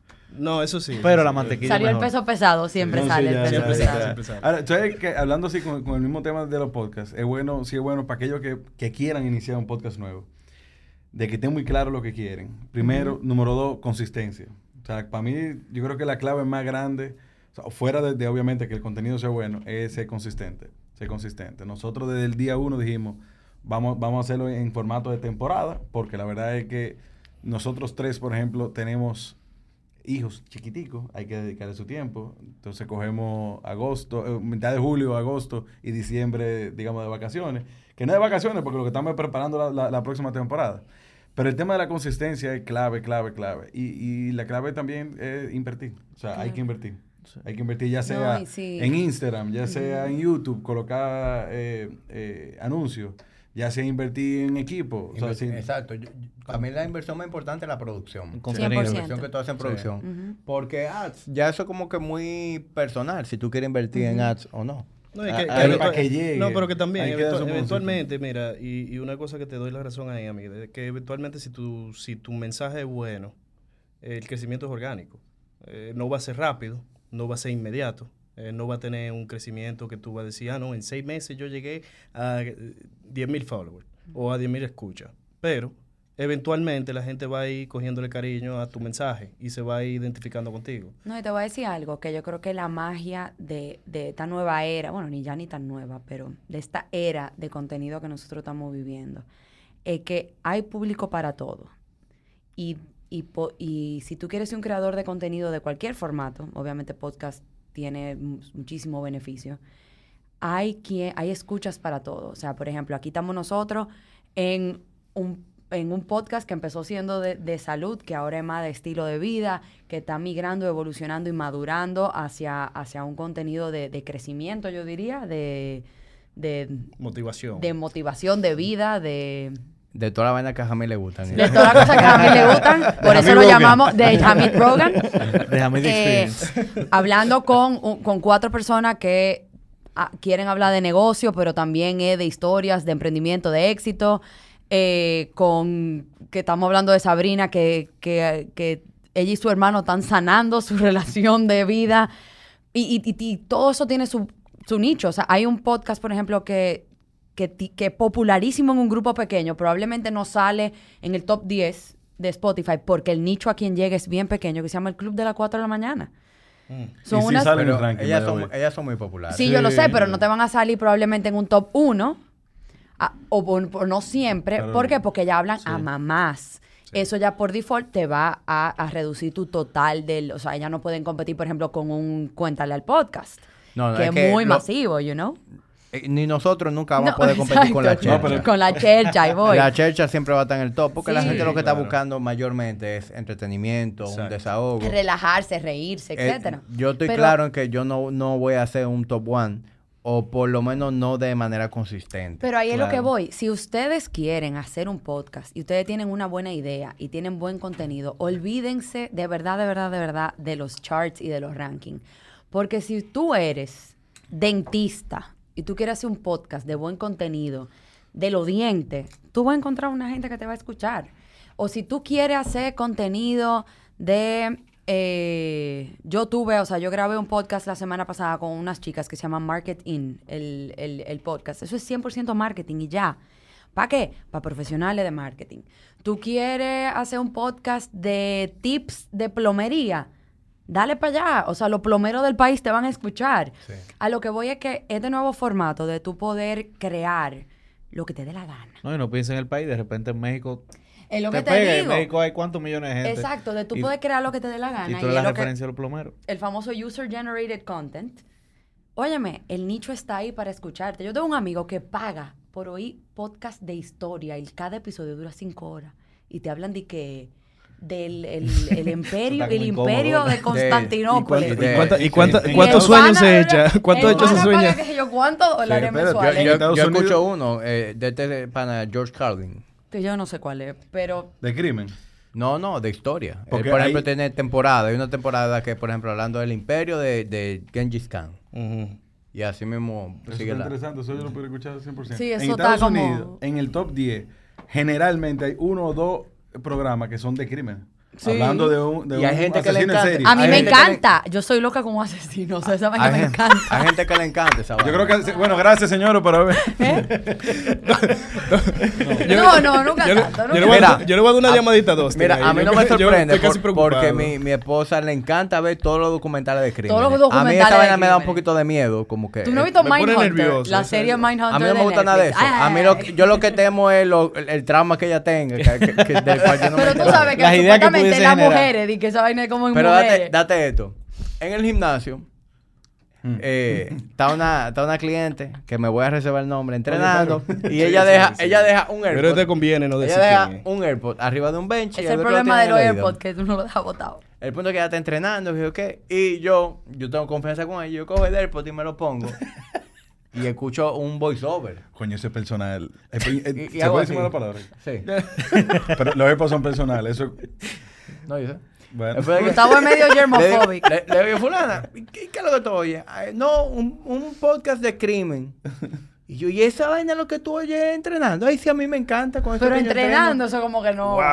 Yo Como me imagino cuadra que el ella se, se pone, mete en personaje y, y, y, y apuñala y van así mientras, Hay- mientras está hay- entrenando. Hay para todo el mundo. Yo descubrí ahora. ¿Tú te imaginas a esa mujer remando? Eh?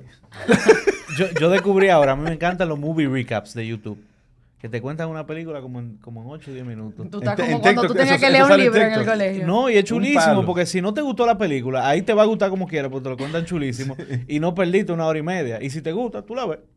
Aunque ya te sabe el final. Pero aperísimo. Señores, nosotros vamos a tener todito. un- Eso es lo bueno de los podcasts, que por lo menos nosotros sí tenemos largos formatos. Entonces la gente puede prestar atención por largo tiempo.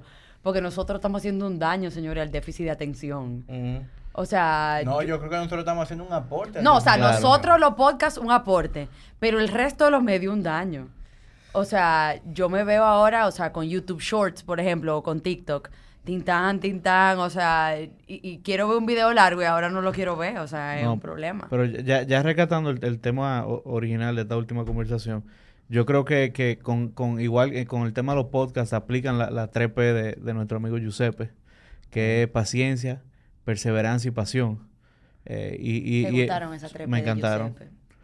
Y, y al final eh, es, lo que uno necesita para ser exitoso en, en cualquier aventura, emprendimiento o, o proyecto que uno tenga. Porque es que si tú no tienes eso y, y muchas más cosas más. Pero esas son de las cosas que yo sí he visto en común co- con, la mayoría de historias que hemos escuchado. Eh, de, de que nada llega rápido, que hay que meterle tiempo. Eh, hay momentos que sí, que hay que ser paciente y, y te tiene que gustar, porque si no te gusta, al mes lo va a dejar. No, y que una cosa importante también es que hay que, hay que ver cuál es el, el- el punto de vista que tú estás dando o por, la, por el cual tú andas midiendo el, el elemento éxito. Porque la gente está muy acostumbrada a éxito, dinero. Y no necesariamente es el factor que, que, que te aplica a tu pasión. Sí. O sea, si tú eres un empresario, obviamente el éxito se traduce en un numerito que en tu bottom line de tu estado financiero. Pero si tú eres un atleta, haya dinero o no haya dinero, si tú te sientes cómodo con tu condición física, pues tú, ta- eh, tú eres exitoso. Si tú eres un artista, eh, si tú dibujaste el cuadro tal cual tú lo querías hacer, o si hiciste tu escultura tal cual te gusta, y, y lograste transmitir tu, tu, tu mensaje en esa escultura y que alguien lo percibiera, pues ya tú fuiste exitoso. Entonces, ese, ese paradigma del éxito es eh, dinero. Eh, hay que, yo creo que hay que trabajarlo un poquito todavía. Y, y eso es muy interesante. Yo estoy muy de acuerdo contigo en ese sentido. O sea, y, y- y me pasa mucho. O sea, yo tuve una discusión hace tres semanas eh, que estaba en casa de unos amigos y, y, y estaban hablando de, o sea, refiriéndose al éxito como que era porque tiene dinero solamente. Pero tú puedes ser exitoso hasta como papá. Y eso es éxito también. O sea, yo conozco mucha gente con dinero que no sirven como papá. No fueron exitosos como papá. No son exitosos como papá.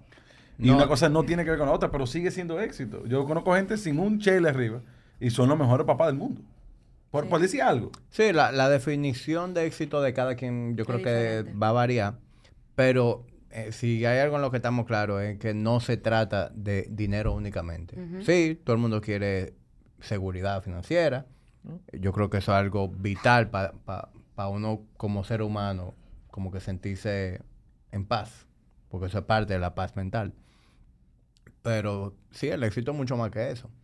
Y ya como que llevándolo eso al terreno del podcast, eh, independientemente de si tu podcast está monetizando o no, ¿qué colaterales tiene que, o, o que yo he experimentado que para mí son aperísimos? Uno, lo que le suma a mi proyecto principal, que es mi negocio.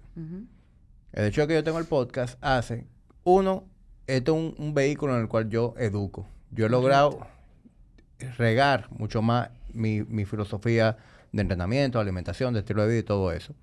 Y eso a la vez hace que la gente conozca Body Ignition. Y eso se ha reflejado en que más gente va a Body Ignition. Es decir, Ujú. ha ayudado a mi negocio. O sea que ya ahí 100%. moneticé de manera Sí. indirecta. Y lo segundo, y lo que a mí más me, me- me gusta de esto, es el hecho de que yo tengo acceso a conocer gente. O sea, a decir. Eso es lo más chévere. Tú sabes, la- Mira. viejo, ya yo voy, este es como el episodio 97. Wow. ¿Cuánto? Este, este es el episodio número 97 o 98. No lleva el doble. Eh, perdón, sí. Y, Pero porque tiene dos años. y de esos episodios, casi la mayoría han sido personas que yo he conocido en el podcast. Y hay redacciones, muchas de esas redacciones yo las he conservado. Y son personas que hoy en día salgo, me tomo un café con ellos, me fumo un cigarro con ellos, he hecho negocios con ellos. Y a eso súmale el hecho de que uno hace un uso a veces egoísta de esto. Y es que uno se recibe consultoría. Yo, el episodio que salió esta semana, que fue con Juan de Mr. Home, yo quería eh, aprender alguna cosa de bienes raíces. Ay, yo tengo que ver, es el que dice si alquilar o, o vender, Ajá. que él alquila. Sí. El de Mr. Home alquila su casa. Entonces, Oye, para mí eso fue una consultoría. Claro. Yo me llevé lo que necesitaba y obviamente la audiencia también. Eh, luego vino Juan José Melo, que ese, ese va a salir antes que ustedes, de JMMB. Hablamos de inversiones en el mercado de valores. Ah, pues y así tarea. mismo uno va, tú sabes, nu- nutriéndose. no, mira, me encanta que tú dices eso porque yo creo que eso, cuando te dicen, ah, tú no monetizas, no lo monetizas, o a mí me pasa mucho que la gente te dice, ay, vamos a juntarnos a beber un trago, y tú le dices, no, tengo peso pesado. Ay, ustedes sí fuñen con eso, total, no le ganan nada. Porque, ¿verdad? La gente es así desde trascendía. Sí. Total, no le ganan nada. O incluso nosotros, parte de la disciplina que tuvimos que crear, porque esa es otra, señora. Ustedes empiezan estos proyectos y uno mismo se emociona. Es un sacrificio. Pero no necesariamente la gente alrededor de ti se emociona contigo. O se emociona por hasta un punto. La primera temporada, nosotros, con el afán de querer sacar todos los episodios, nosotros a veces grabábamos lunes, martes, miércoles, jueves, viernes, sábado y domingo. Entonces teníamos yo, a mi esposo le depositaba a mis hijas y grabábamos domingo a las 10 de la mañana. Y era muy desordenado como nosotros arrancamos. Y para la segunda temporada tuvimos que darle orden. O sea, lo que voy con eso era que mi esposo mismo me decía, contrale, me encanta el proyecto, pero organícense. Y uno decía, pero espérate, que me está aportando mucho. Y en mi opinión, lo que más me aporta es efectivamente eso, el, el tema de, de la gente que nosotros hemos logrado conocer gracias al Que podcast. tú lo decías ahorita, networking. Pero, pero más allá del networking, yo no sé Lo si que soy yo, que ajá, si nadie, soy eso. yo como a nivel, como con trascendía, que cuando uno conoce a la gente en este espacio, no es solamente que tú estás conociendo a una persona como que, ay, ¿qué hay? Se crea también un vínculo como especial, como que ahora si yo me encuentro con uno de nuestros invitados que yo no conocía de antes, si me lo encuentro en cualquier evento o en la calle o en un restaurante, pues Somos panas de verdad. somos panas. O sea, es como viejo, ¿qué hay? O, ti- o whatever, ¿qué hay? Y, y eso para mí eh, tiene mucho valor, porque, por ejemplo, tiene el valor, obviamente, personal, que ya tú sientes que tú tienes una conexión genuina con una persona, porque esa persona tuvo una conversación contigo, se abrió contigo, te, te, te dio esa consultoría, o ya sea profesional o personal, whatever it is. Pero también tú puedes no estarlo monetizando directamente, pero tu negocio sí. O sea, por ejemplo, hace cuatro meses, que no lo dije al principio, pero hace cuatro meses yo estoy representando Google a Google para el país con, con una empresa argentina. Entonces, que se llama Growth Digital. Yo, mierda, ¿cómo uno empieza? No sé qué. Y gracias al podcast, o sea, a veces me dicen, me, me- me dicen de regional, eh, tenemos a, a tal empresa. Y digo yo, me pasó justo, o sea, tenemos a tal empresa. Y yo, ay, pero esa persona va para el podcast mañana. Y yo, ay, pero qué maravilla. Entonces, tú dices, ah, perfecto. Entonces ya esa persona tú la tienes, tú la conectas, como tú dices, gente que va a tu gimnasio, gente que ya tú puedes abordar y decir, ah, mira, ¿cómo estás? Déjame conseguir Claro. este espacio contigo. Y- Y, y- y- es otro approach. Y es chévere ver también el otro lado de la moneda. Nos ha pasado mucho que la gente que, que vaya, sea, al final del día uno hace su historia, la historia personal, pero todo esto permea a la empresa. Claro. Eh, y la gente comienza a, a entender de dónde salió todo lo que estamos viendo, ¿verdad? Y la gente comienza a enamorarse más de la marca. La gente también comienza a conocer. Nosotros tuvimos un episodio con una persona que se dedica a todo el tema de recursos humanos, de, de manera tercerizada, o sea, outsource.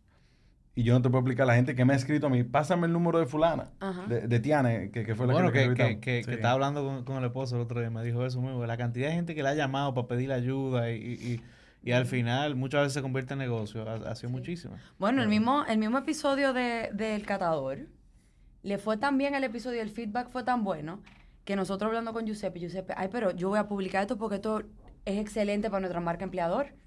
O sea, la gente diciendo, wow, porque él hablaba tanto de su equipo, de cómo eso es una familia, y es verdad. O sea, tú ves a la gente del catador que hace 10 años que no trabaja ahí ya.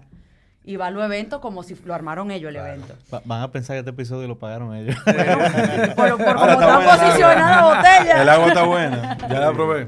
Gracias. Por si acaso. No, no, no tiene refill. llamen de otra marca ahora. Gustavo. No, pero, pero sí, o sea, a nivel de... Creo que sí, que, que- que estamos en, un, en una aventura muy chévere nosotros con este tema de los podcasts, independientemente del tema que sea, independientemente del, del, del motivo por la que lo, lo estén haciendo.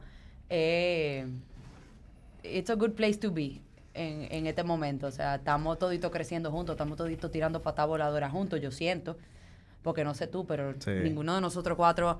Y, y volviendo a ese primer episodio, nosotros no, ninguno de los cuatro somos ni comunicadores, ni Ni influencers. Gustavo ni- parece que sí. Gustavo, que ha sido la sensación del bloque. Sí, con... pero me echaron un boche hace unos días, una fanática. Ah. Sí, ah, sí, que que, yo tú. uso mucha muletilla y yo, pero oye, yo, yo vendía carros hace dos años. Pero a lo que voy es que nosotros, o sea, estamos toditos, y, y creo que, y, y me encanta esta iniciativa tuya como de, de, de, traernos todo, tú ves.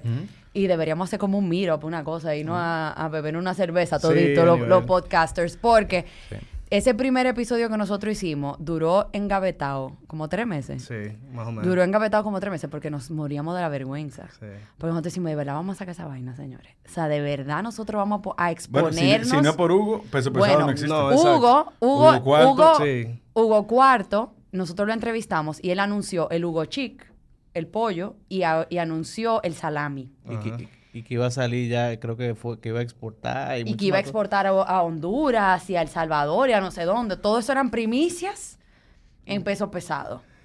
Y pasa un mes, pasa dos meses, y Hugo llama y dice, señores, ¿y usted no va a publicar esa vaina? Y nosotros, viejos, ¿de Pero qué? Pues ya, ya eso está obsoleto. Y él dice, pero ya to- todos esos productos salieron. To- o sea, todo, No, todo él no puso un ultimátum. Si no lo sacan ya, no lo saquen porque ya va a salir cosa nueva, Claro. ya va a pasar esto, va a pasar claro, ya para qué van a sacar el, el Vamos a grabar uno más Todo pasó porque parece que le barajo un trago al suegro, una cosa así.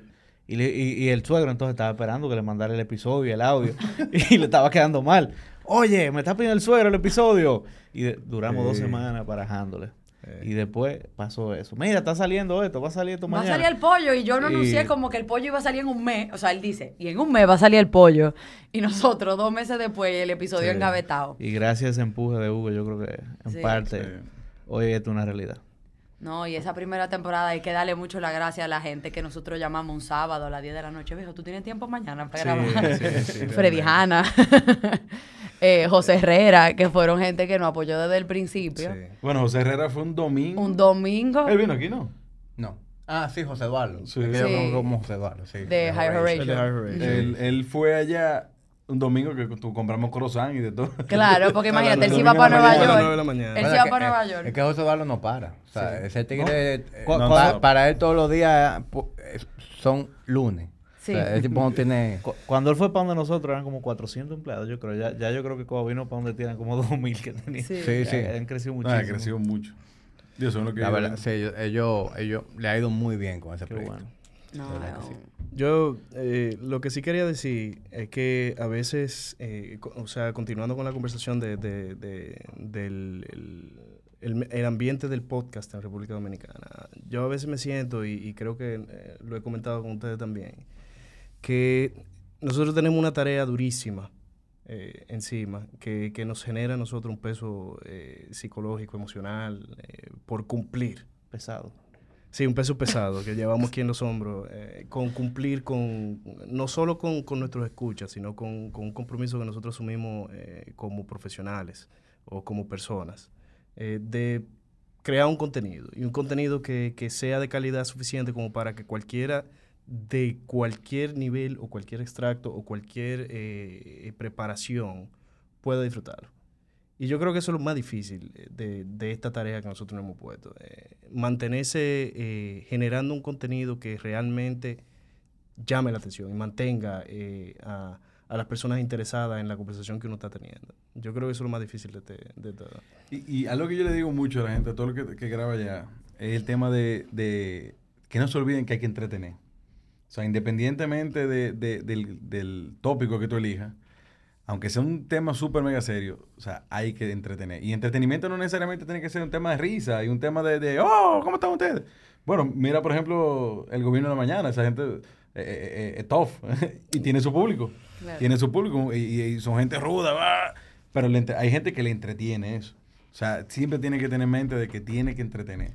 Porque si tú quieres que te dediquen una hora escuchándote, o sea, no puede ser, bueno, señores, el marketing es, no. O sea, tiene que ser algo con peso y tiene que ser algo que, que, que entretenga y que, que haya, que haya dinamismo. Y a eso yo te agregaría también que si se van a dedicar a esto, o si les va a gustar esto, hay episodios buenos y hay episodios Episodio malos. malo, claro. Así. Y cuando hay un episodio malo, uno sale, se sacude y lo publica. A mí, a mí, ¿cuál, cuál es tu, Igualito. cuál es tu peor episodio? Con invitado. Que tú digas, men. Gustavo, eso no se hace. Eso ¿Tú quieres que se acabe que no vote? No, Con, mira. con invitado.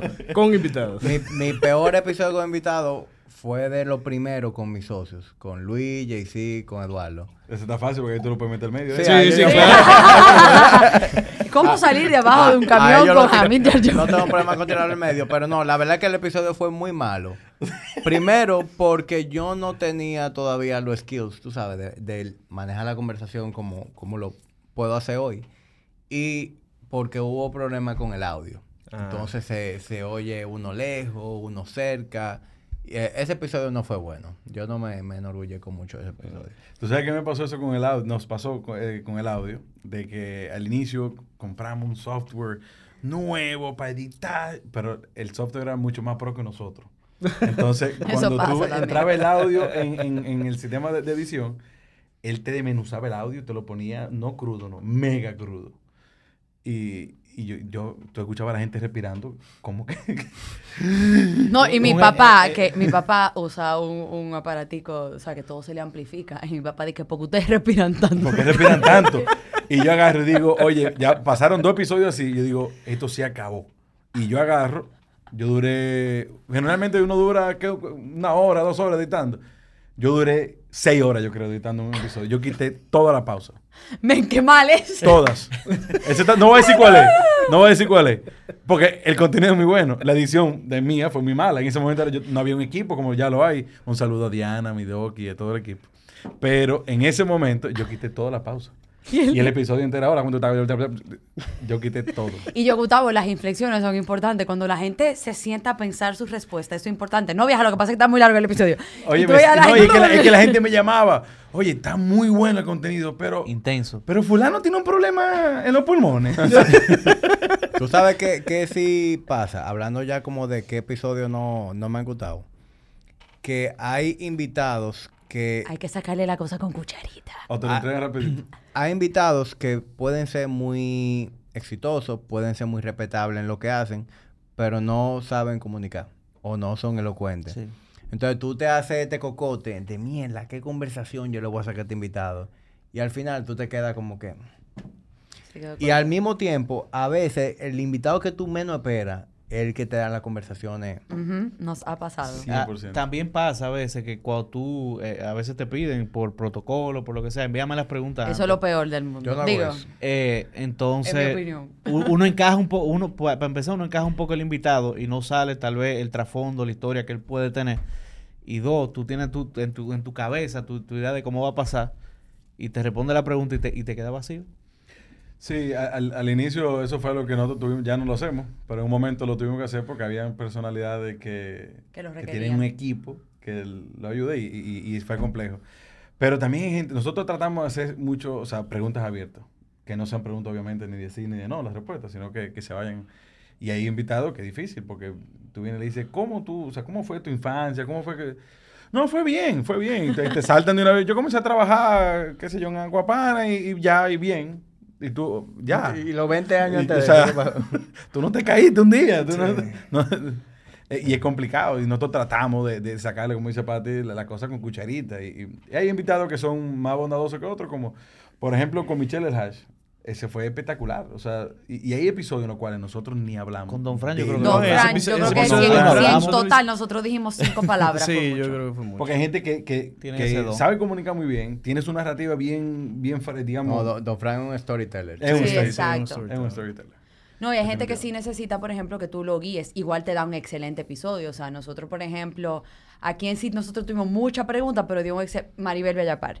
A Maribel nosotros sí le, tu- le- tuvimos, no, sí le dimos muchas preguntas, pero ella tenía muchas cosas que decir. Entonces, nada más una cuestión de tú poder ya a nivel de, y no quiero ni siquiera usar la palabra técnica, porque nosotros tampoco que tengamos técnica, porque igual nosotros estamos aprendiendo sobre la marcha, pero como Maribel tenía muchas facetas de su carrera, la faceta obviamente de su, de su, de su inicio de su carrera, después la parte de automotriz, después su rol en el, Gustavo, tú que te sabe el nombre de la, de la fundación, del... No, ella, de, de- ella museo. aprende todo. De la fundación, no, de la... El museo tiene el museo. No, el museo no, de lo de los carros, de la asociación. No, Lo que pasa es que es de motores la que ya está. No, Ah. ya está en, en- también en, en. Acofabe. Acofabe, la- eso mismo. la- la De su rol en. Acofabe y luego entonces todo el mundo de ella y de su familia en la parte de arte.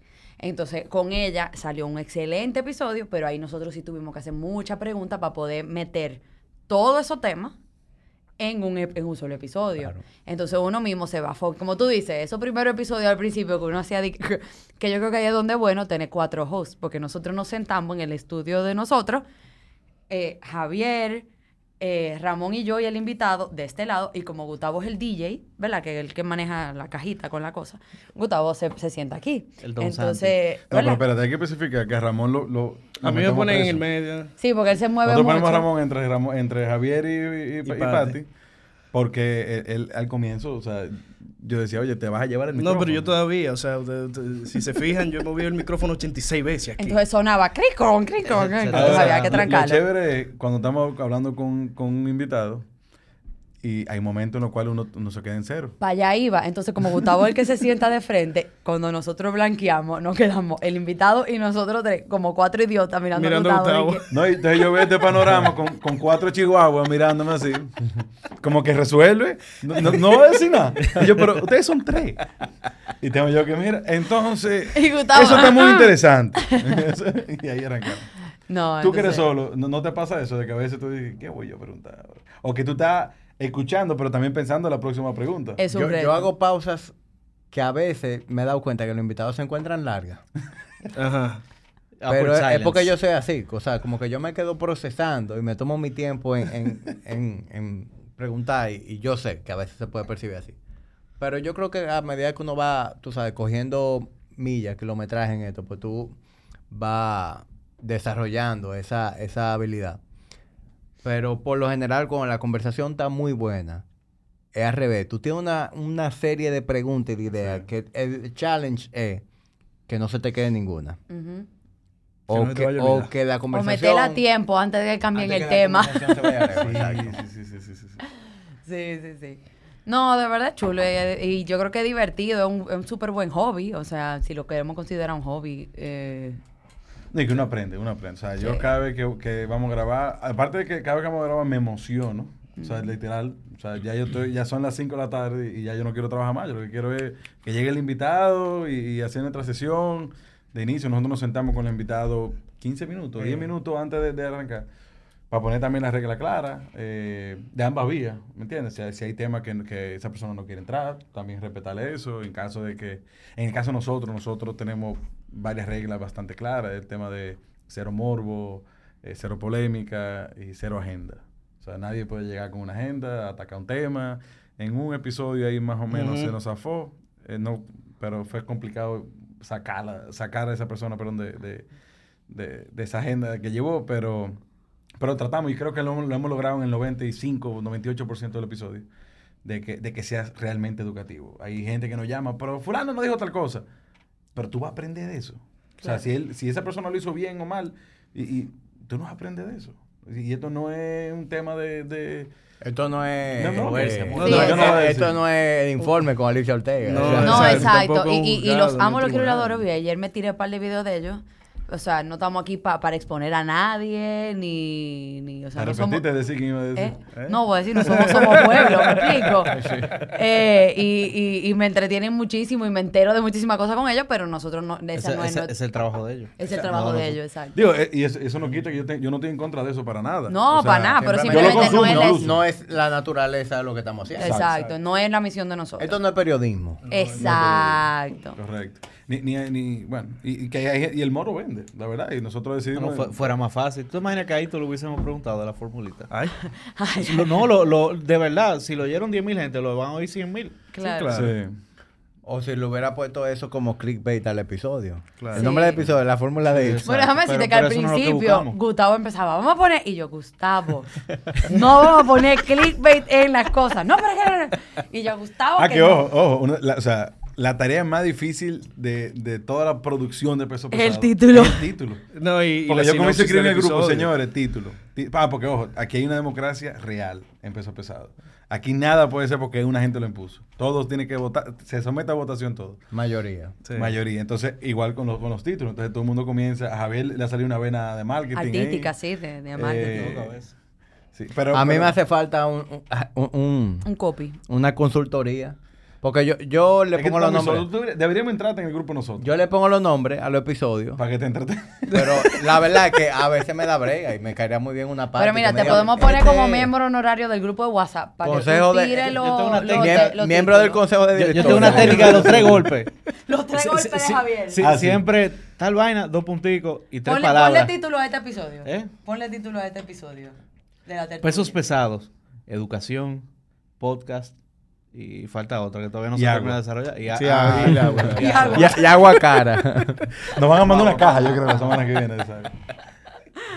No, pero, pero la parte del título es, es- es tediosa, es, te- es tediosa. Y, Y es pero muy importante. Que Claro. para mí es mega importante porque, eh, óyeme, no un- no- es un clickbait al al final del día, pero, pero tú quieres que la gente se enamore y también el que, el que tú invitaste, tú quieres que vea, o sea, de- que, que- que- nosotros pensamos de él o de, de ese episodio. ¿Cómo tú condensaste esa Capturar la esencia, Claro. capturar la esencia en, en- cinco o seis palabras. No, y que también tú tienes que, por ejemplo, parte del, del, del negocio o de la esencia de, de este tema de los podcasts es de la reescucha, ¿verdad? O sea, tú puedes tener una... Nosotros, nosotros estamos muy claros de, de cuál fue el punto de inflexión de nosotros como podcast y fue ese episodio de Don Fran.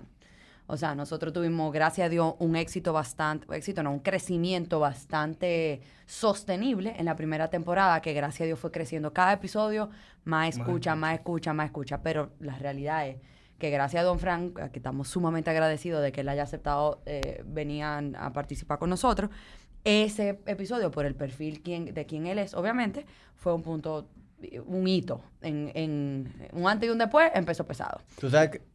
Bueno, termina. No, dale. Bueno, un antes y después, nosotros obviamente tenemos los números, es sup- sumamente importante. Si se van a meter en un proyecto de esto, está súper claro de los números, entender las tendencias de los números, por qué los números pasan, por qué la gente deja y no deja de escuchar en cierto momento, para uno poder replicar ese tipo de cosas. Pero con Don Frank empezó ese, eh, eh, como que vimos esa, eh, ese cambio. Ya obviamente nosotros reclutamos muchísima gente nueva con ese episodio, que, que se fue medio viral, la gente lo compartió por WhatsApp, la gente, en fin. Cuando ese pasó, ahora nosotros tenemos que asegurarnos de que tú sigas oyendo todo lo nuevo. Y probablemente tú sí sabes quién es Don Fran Reinieri, pero tú no sabes quién es Fafico Aybar, que es uno de mis episodios favoritos. Y es un muchacho joven, que, que su historia, que yo incluso, uno de mis mejores amigos chiquitos es su hermano, y yo no me sabía ni la mitad de la historia de él. Pero nosotros, ten- con el título, tú tienes que lograr encapsular no solamente en la personalidad que tú tienes, sino de qué se habló para tu poder a esa persona que probablemente vino donde ti por Don Fran Rainieri, que es obviamente Don Fran Rainieri, que tenga algún tipo de interés para oír el resto de los, de los episodios que te mantengan, obviamente, el- la frecuencia de escucha. Entonces, si tú lo piensas así como, como negocio, entre comillas, la- el tema del título, el tema de la descripción, incluso hasta cómo tú comunicas quién es la persona, o, o su posición dentro de la empresa, en el caso de nosotros, en el caso tuyo, los títulos, lo que fuese, Los cortos que los tú sacas cortos que tú sacas, todo eso es súper importante para tú poder mantener esa reescucha. Y, y el timing también. O sea, al final del día, o sea, si tú quieres convertir gente en fanáticos, o sea, tú tienes que haber cierto, cierto, cierta organización. O sea, tú tienes que... Ah, nosotros publicamos los lunes. No dejes de publicar un lunes. No venga a publicar un martes. Los lunes. O sea, y eso hay que respetar. Hubo un lunes que no pudimos publicar y... y- No, No, lo y- sufrimos, lo y- sufrimos. Sí. Pero el- el- lo que pasa es que con el tema de los podcasts, la barrera de entrada es tan bajita y, y no hay ningún tipo de regulación, no hay nadie que te diga, tú tienes que hacer esto, ni mucho menos, que uno tiene que ser disciplinado. Sí. Eh, y si tú quieres que la gente se enamore de ti, tú tienes que darle cierta estructura. yo, yo creo que eso es muy importante también. Tú tienes que darle la misma seriedad que, un- que una empresa, o sea, que un negocio. 100%. Yo veo esto con la misma disciplina que mi trabajo. Sí, así mismo. Aunque es un hobby, yo no vivo de esto, yo lo veo con la misma disciplina de mi trabajo. Todo lo que eso conlleva. Reclutar eh, invitados, eh, coordinar la grabación aquí, luego sacarle ese nombre al episodio, escuchar con detenimiento, sacar los clips, los cortos. Para mí eso tiene... Eso es tan importante como el nombre del episodio. 100%. Si tú no sacaste un corto que capte la esencia, que entretenga, que la gente quiera ir a escuchar la, la conversación completa, pues... Claro. Yo he visto muchos episodios de Textura Dura porque me sale. Por el corto. Por el corto. Porque me sale y digo. Oh, pero, Va- vamos a ver- intercam- vamos a intercambiar No, no, corto. a veces yo quiero. Vamos a ver cómo fue que llegaron a hablar va- de eso. va- Ajá. vamos a hacer O sea, una, ¿cuál- una en qué pregunta de corto por, por título. Sí, sí, sí, sí, sí, sí, sí. Qué bueno soy yo que saco los cortos. Ah, era tú mismo. Sí. Obviamente Sofi lo edita. Pero.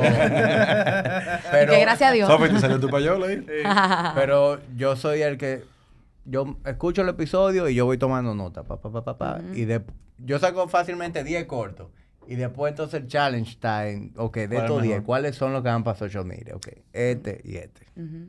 Tú ves, por eso es que es bueno a veces tener más gente, Sí. porque ahí es donde nosotros entonces, ok, de estos cuatro, ¿cuáles son? Entonces ahí se va a votación. No, y que ahora con, con, con video, ya los cortos van a ser con video. O sea, Sí, que sí. ya Pati está flaca, ya tenemos maquillaje. Y tú sabes que otra cosa eh, ha ayudado muchísimo. eh, el feature que tiene ahora Instagram de colaboración en los posteos. Ah, Esa es un sí, O palo. sea, pa- Terturadura tiene un antes y un después de esa función en Instagram, literalmente. Porque tú unes fuerza con tu invitado. Entonces, de la misma manera que hablamos ahorita, acá cuando sale un podcast nuevo, eh, se crean eh, eh, una nueva audiencia. Claro. Lo mismo pasa con un invitado. Por ejemplo, yo traje aquí a, a Piero, el hermano de Giuseppe. Piero no escuchaba podcast. Él no consumía podcast. Vino por primera vez a un podcast. Le encantó.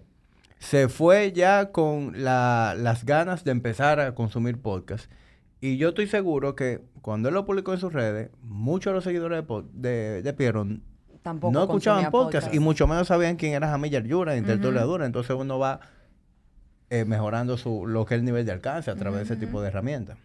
Y, y lo que tenemos que hacer precisamente es, es seguir, eh, crecer, o sea, tratar de aumentar ese pastel, porque al final del día todos nos vamos a beneficiar. El hecho de que nosotros estemos aquí, o sea, hay mucha gente que no nos conoce a nosotros y te siguen a ti, y por eso nos van a escuchar a nosotros. Y viceversa. Y claro. viceversa. O sea, nosotros cuando publicamos este episodio en el Instagram de Peso Pesado, va a haber mucha gente que son eh, fieles seguidores de Peso Pesado que van a decir, ah, pero espérate, ahí hay algo. Si esta gente fueron ahí, es por algo. Entonces, y se comparte. Yo creo que es muy... eh, es como, como la música urbana, de los featuring. Ajá, exacto. Me gusta esa comparación. Me gusta esa comparación. O sea, que Exacto. yo creo que es súper importante que, que nosotros como comunidad también deberíamos hacer No, una yo creo que vamos, sí, no, vamos a hacer, vamos a armar algo. Yo creo que ya de aquí tiene que salir el, el meetup, el como le- no sé cómo le vamos a Bueno, poner. ya, ya ustedes me nombraron como parte del consejo de directores. Sí, entonces tenemos que ¿quién es? Oiga, lo tenemos la lo lista de invitados. Lo importante de esta conversación, ya lo importante de esta conversación es que ya tenemos el abogado que va a hacer la asociación. Entonces ya. eh, Asociación Dominicana de Podcasteros. La- Asodopod. Yo pensé que él iba a decir, lo importante de esto es que de aquí vamos todito a inscribirnos en Body Ignition. yo, jura- yo juraba que era eso lo que él iba a decir. Debe- pero Vamos a tener un descuento para todos los podcasteros en Body Ignition. ¿Un descuento en pesos? Si iba a empezar con 15, empieza con 10. ¿Cómo así? Libra, Wow, te van a chancear. Ah, ok, Javier. ok. Un aplauso a Gabriel ahí. Señores, Esa fue la Para la próxima temporada, la tercera temporada de Peso Pesado, ¿qué, qué podemos esperar novedoso? Porque yo sé que es un upgrade. Uno siempre va upgrading. ¿Qué, qué- qué viene nuevo?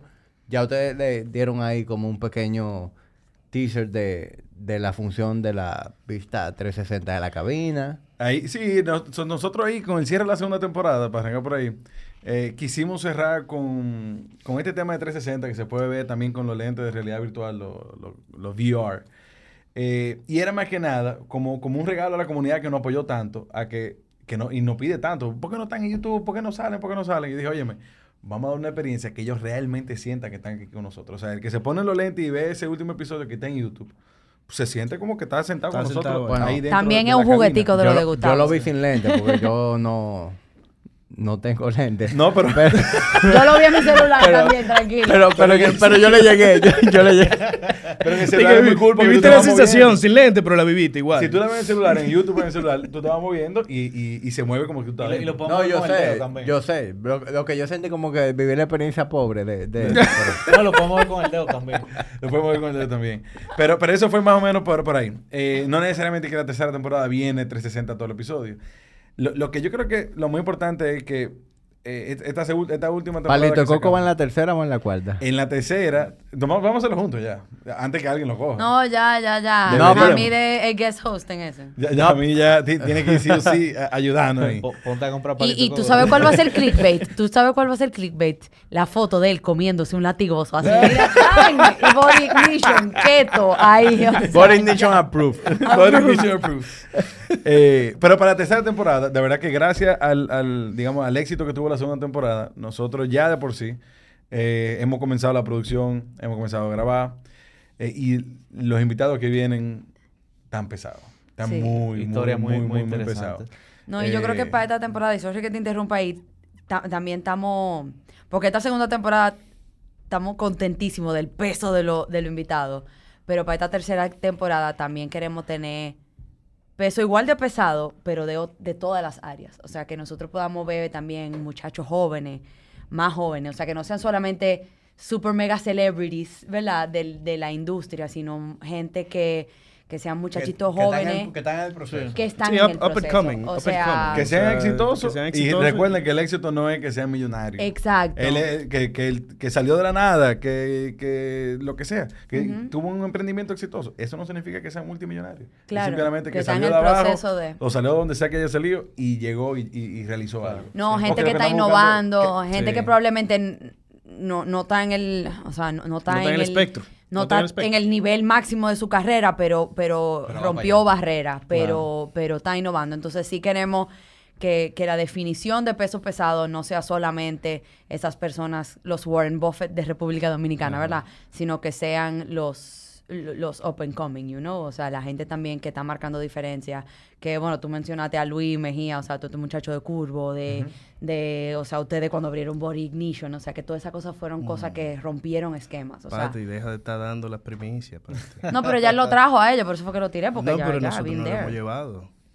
No, estoy hablando de aquí, tranquilo. No, pero por Punto ejemplo, es. por ejemplo, Body Ignition en su momento fue una mega innovación. Sí. Claro. Porque, porque fue muy diferente al formato que, que ya existía, digamos, en el país a nivel de... de, de Y creo de que va de la mano con lo que dice Patty, que son emprendimientos, pero que no tienen cuarto. Que en ese momento no tenían cuarto. Todavía- ahora sí. todavía son emprendedores, Ahora realmente. sí, ahora sí. Cualquiera que, entonces- que lleva aquí en bicicleta. Sí, pues. déjalo, déjalo. Eh, No, Bueno, pero a lo que voy es ¿Tú, eso, me- que... tú entendiste? no tenemos la moña. No, no es que fijo, es que no, no. Claro, pero eso no Espero significa... tenerla, Por eso no significa que la definición de peso pesado no sea esa, ¿me explico? Entonces, Somos nada. buenos padres y soy un buen padre. Y que ahí tengo éxito. Pero mira, yo te considero un tipo exitoso. Claro. Sí, yo también. ¿eh? Yo también me, me considero exitoso. Pero yo no tengo la moña. Pero es que una Tranquilo, cosa no está pero relacionada con la espérate, otra. porque tú, y ahí es donde vamos, o sea, tú no puedes venir a compararte con Don Pepino Bonarelli, que ya el tipo está en retiro, ya él, se- ya él, le- ya él pasó la batuta a su ¿Tú próxima No, no, generación. 35, 36. 34.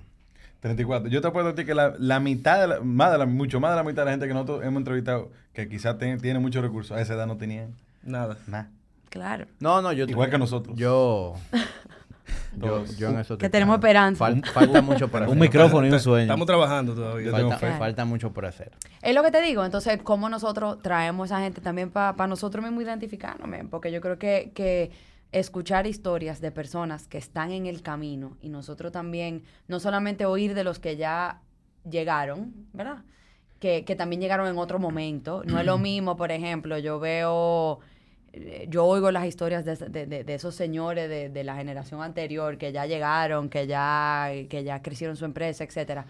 Y digo, wow, o sea, no es lo mismo que, lo, que necesariamente lo que nosotros estamos viviendo ahora. Escuchar historias, por ejemplo, de una, mm, de, de una persona de treinta y pico de años eh, lidiando con, con trabajar remoto, lidiando con tener gente.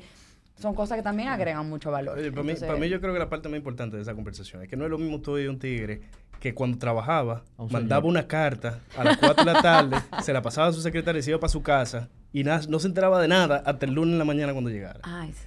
A que uno ahora que es esclavo de un dispositivo donde te llega un correo. Yo sí un fuera domingo- feliz en esa época. Ay. Un domingo a las 9 de la mañana hay un, un carajo mandando un correo. sí. Y, y yo creo que lo más interesante de tener personalidades de esa categoría, es decir, jóvenes que, que están en medio de, de Ojo, no tiene que ser jóvenes de edad, ¿eh? O sea, Bueno, pero personas de, de la actualidad, que están joseando hoy. Hoy. Me sí. gusta eso, que están... Que están joseando en el medio de Joseando que su moña. De personas que están joseando hoy, es que la información es mucho más aplicable a estos tiempos. 100%. Claro. Porque Mira, eso Tú- es un tú- buen punto de vista. tú escuchas a Don Frank, muy admirable, pero lo que él hizo hoy, no lo que él hizo en su momento no funciona hoy. Mientras que tú llevas una persona que está en el joseo ahora mismo y tú puedes llevarte algo a, a, tu, a tu proceso Actual. De hoy. de qué está haciendo esa persona, cómo tú te mercadeas, eh, cómo tú haces marketing con poco presupuesto, cómo tú operas una empresa con poco personal, cómo tú reclutas personal que son fanáticos porque todavía tú no le puedes pagar lo que vale eh, lo que valen ellos como recursos humanos. Es decir, eh, Pero tú estás hablando de mí. ¿Cómo tú bregas la parte de IT? Tú. Exacto. Se dañó el printer. ¿Cómo ¿Quién tú te pones toda la cachucha? No, no, Eh, no. bueno, Sí, sí, eso- sí. Eso es- No, es la idea. Entonces, la tercera temporada, eh, nada, es eso lo que nosotros ¿Y tú sabes qué queremos fue lograr. interesante? O sea, lo que estén escuchando, y si ustedes entienden que, que son esas personas que, que tenemos un ratico describiendo, nos pueden escribir perfectamente. Si nosotros no lo conocemos, lo- y probablemente no sé, pero lo ideal es que nos escriban, mira, yo soy fulano de tal y, y yo he hecho esto, esto y esto, y, y probablemente por ahí también podemos iniciar una conversación. Sí, porque hay mucha gente que no está en tu radar. Que no Exacto. también, Sí, no. No, y lo hemos recibido, o sea, nosotros hemos recibido mucha gente, y a mí me encanta eso, habiendo obviamente siendo, sido parte de un equipo, nosotros hemos recibido varios mensajes de personas que dicen, mira, entrevisten a mi jefe. O sea, Y no le digan que fui yo. Y no le digan que fui yo. O sea, gente que, que, que tiene una genuina admiración por su, su- por su jefe o por su, O por por su el dueño de su empresa o por su papá. Y, y, o sea, que nosotros, de verdad, hay gente que lo dice de bluff. Nosotros, de verdad, a veces nos secamos de idea. Y, y bueno, en la reunión que tuvimos la semana pasada o antepasada, que fue para armar la, el plan de la tercera temporada, literal, abrimos el, el DM, el WhatsApp, todo, y empezamos a apuntar todas las recomendaciones que nos mandaron toda la comunidad, que fueron muchísimas, y fuimos uno por uno todos los mensajes. O sea que genuinamente nosotros no solamente lo leemos, sino que lo tomamos full en consideración y nos ayuda muchísimo porque de verdad, señores, cuando uno está con... genera- bueno, me imagino que tú, que no has cogido ni siquiera break, nosotros por lo menos cogemos un breakcito, pero cuando tú tienes que fabricar invitados toda la semana y tú quieres diversificar los, los invitados, oye, uno se queda seco a veces. Y, y No, y esa, que- esa sugerencia cae bien. Y con estos perfiles que, que tienen una agenda bastante Pero ocupada. lo, y- lo- lo mismo, eh, tu misma audiencia te va sugiriendo gente. Por porque eso a, mí, te digo. a mí mucha gente me escribe por DM. Ajá. Ah, mira, tú deberías llevar a fulano, tú deberías llevar a fulano. Y, y varias de las personas que han venido al podcast han venido por Así esa mismo. por esa vía. Y qué interesante cuando tú no lo conoces y entras por ahí. ¿eh? Que tú dices, "Ay, bueno, yo soy fulano de tal, vamos, ¿qué, qué es lo que vamos a hacer? Sí, claro. Es que a mí, para mí es muy, muy interesante cuando llegan invitados que, que yo nunca lo he visto en mi vida. Que es otra cosa, que es otra cosa. Uno no puede ser tímido. Nope. Hay que lanzarse. Aquí que se pierde la vergüenza. Yo le tiro por DM que como si le estuviera montando. LinkedIn, No, pero LinkedIn, espérate. DM, sliding. No, por, por LinkedIn nosotros hemos hecho. No, a mí me pasa, por ejemplo, a mí me tocó invitar a, a don Luis Rodríguez, que es un señor súper formal, Sí, sí. súper serio, o sea, un don. Protocolar. ¿verdad? Protocolar, no sé qué.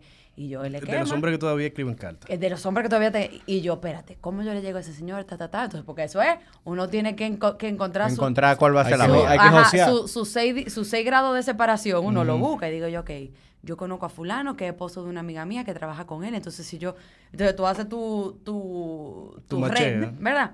Y lo llamo yo, mira, hablo con el amigo mío, ¿cómo le digo? Le digo don Luis, le digo señor Rodríguez, dile señor Rodríguez. Yo, ok, estimado señor Rodríguez, yo que soy lo más... Sirva la presente. No, oye, yo que soy lo más chabacano del mundo, o sea, como jajaja, como relajo.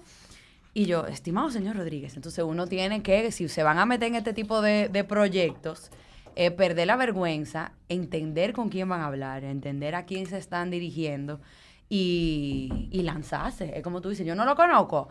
Who cares? O sea, tú estás creciendo tu proyecto, tú estás buscando a esta persona y, y, y, y que a ti que te O sea, que sea Warren Buffett. Si yo tengo que invitar a Bill Gates para peso pesado, tú puedes estar claro que yo voy a mandar el email. Lo peor De aquí es- a que me lo respondan, bueno, yo no sé, pero Y el si email te va. dicen que no, no lo tome como... Personal para No lo tome personal. Ajá. Míralo como todavía no. Que ojo, a nosotros Porque- no han di- Ey, No ha pasado. Mira, como, gente no no. todavía no, porque hay que estar claro de que hay ciertas personas que usted tiene que ganarse la autoridad para invitarlo. Sí, Claro, nos ha pasado. 100%. Tú no estabas gente que invitamos la primera y fue en la segunda que, que nos dijo que sí. Claro. Loco, usted, usted no se ha ganado el derecho de tener Sí una conversación mismo. con esa persona.